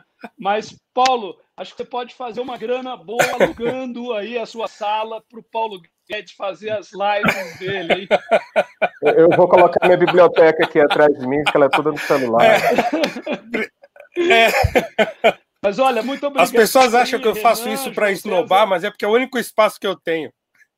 Não, não, tá certo, pô. É um, é um belíssimo cenário. Quem sabe não estimula as pessoas a lerem mais, né? Agora, Renan, é, João César, muito obrigado pelo, pelo, pela oportunidade, pelo convite. Joel, foi ótimo fazer esse diálogo aqui com você, com o João César, com o Renan. Espero que os nossos espectadores tenham é, gostado e a, a luta continua. E, por favor, não façam manifestação de nenhum tipo. Nós estamos em meio a uma pandemia gravíssima, gravíssima. Por favor, não façam manifestação pública. Essas manifestações, elas são o Festival Mundial do Coronavírus. É isso aí. Obrigado, hein? Um abraço. Ô, Um abraço, ministro. Prazer em falar contigo. Ó, pessoal, eu também vou aproveitar aqui então. Na verdade, eu vou continuar assistindo, viu? Porque a honra de ver Marlos e, e, e- e o Paulo Cruz aí, para mim, vai ser, vai ser muito instrutivo. Mas também vou fechar a janelinha aqui, hein? Valeu, prazer falar com vocês. Muito Joel, um obrigado, abraço. Joel. Muito obrigado, Sérgio Saleitão. Estamos agora com o Marlos Appius, jornalista. Repito novamente, rei das Rapaz, threads, o Marlos que tem sem barba. mais antigas que repetem. É. Marlos sem barba e sem thread aqui hoje. É. E com o grande professor Paulo Cruz. Tô aqui com, com, com duas peças da resistência aqui e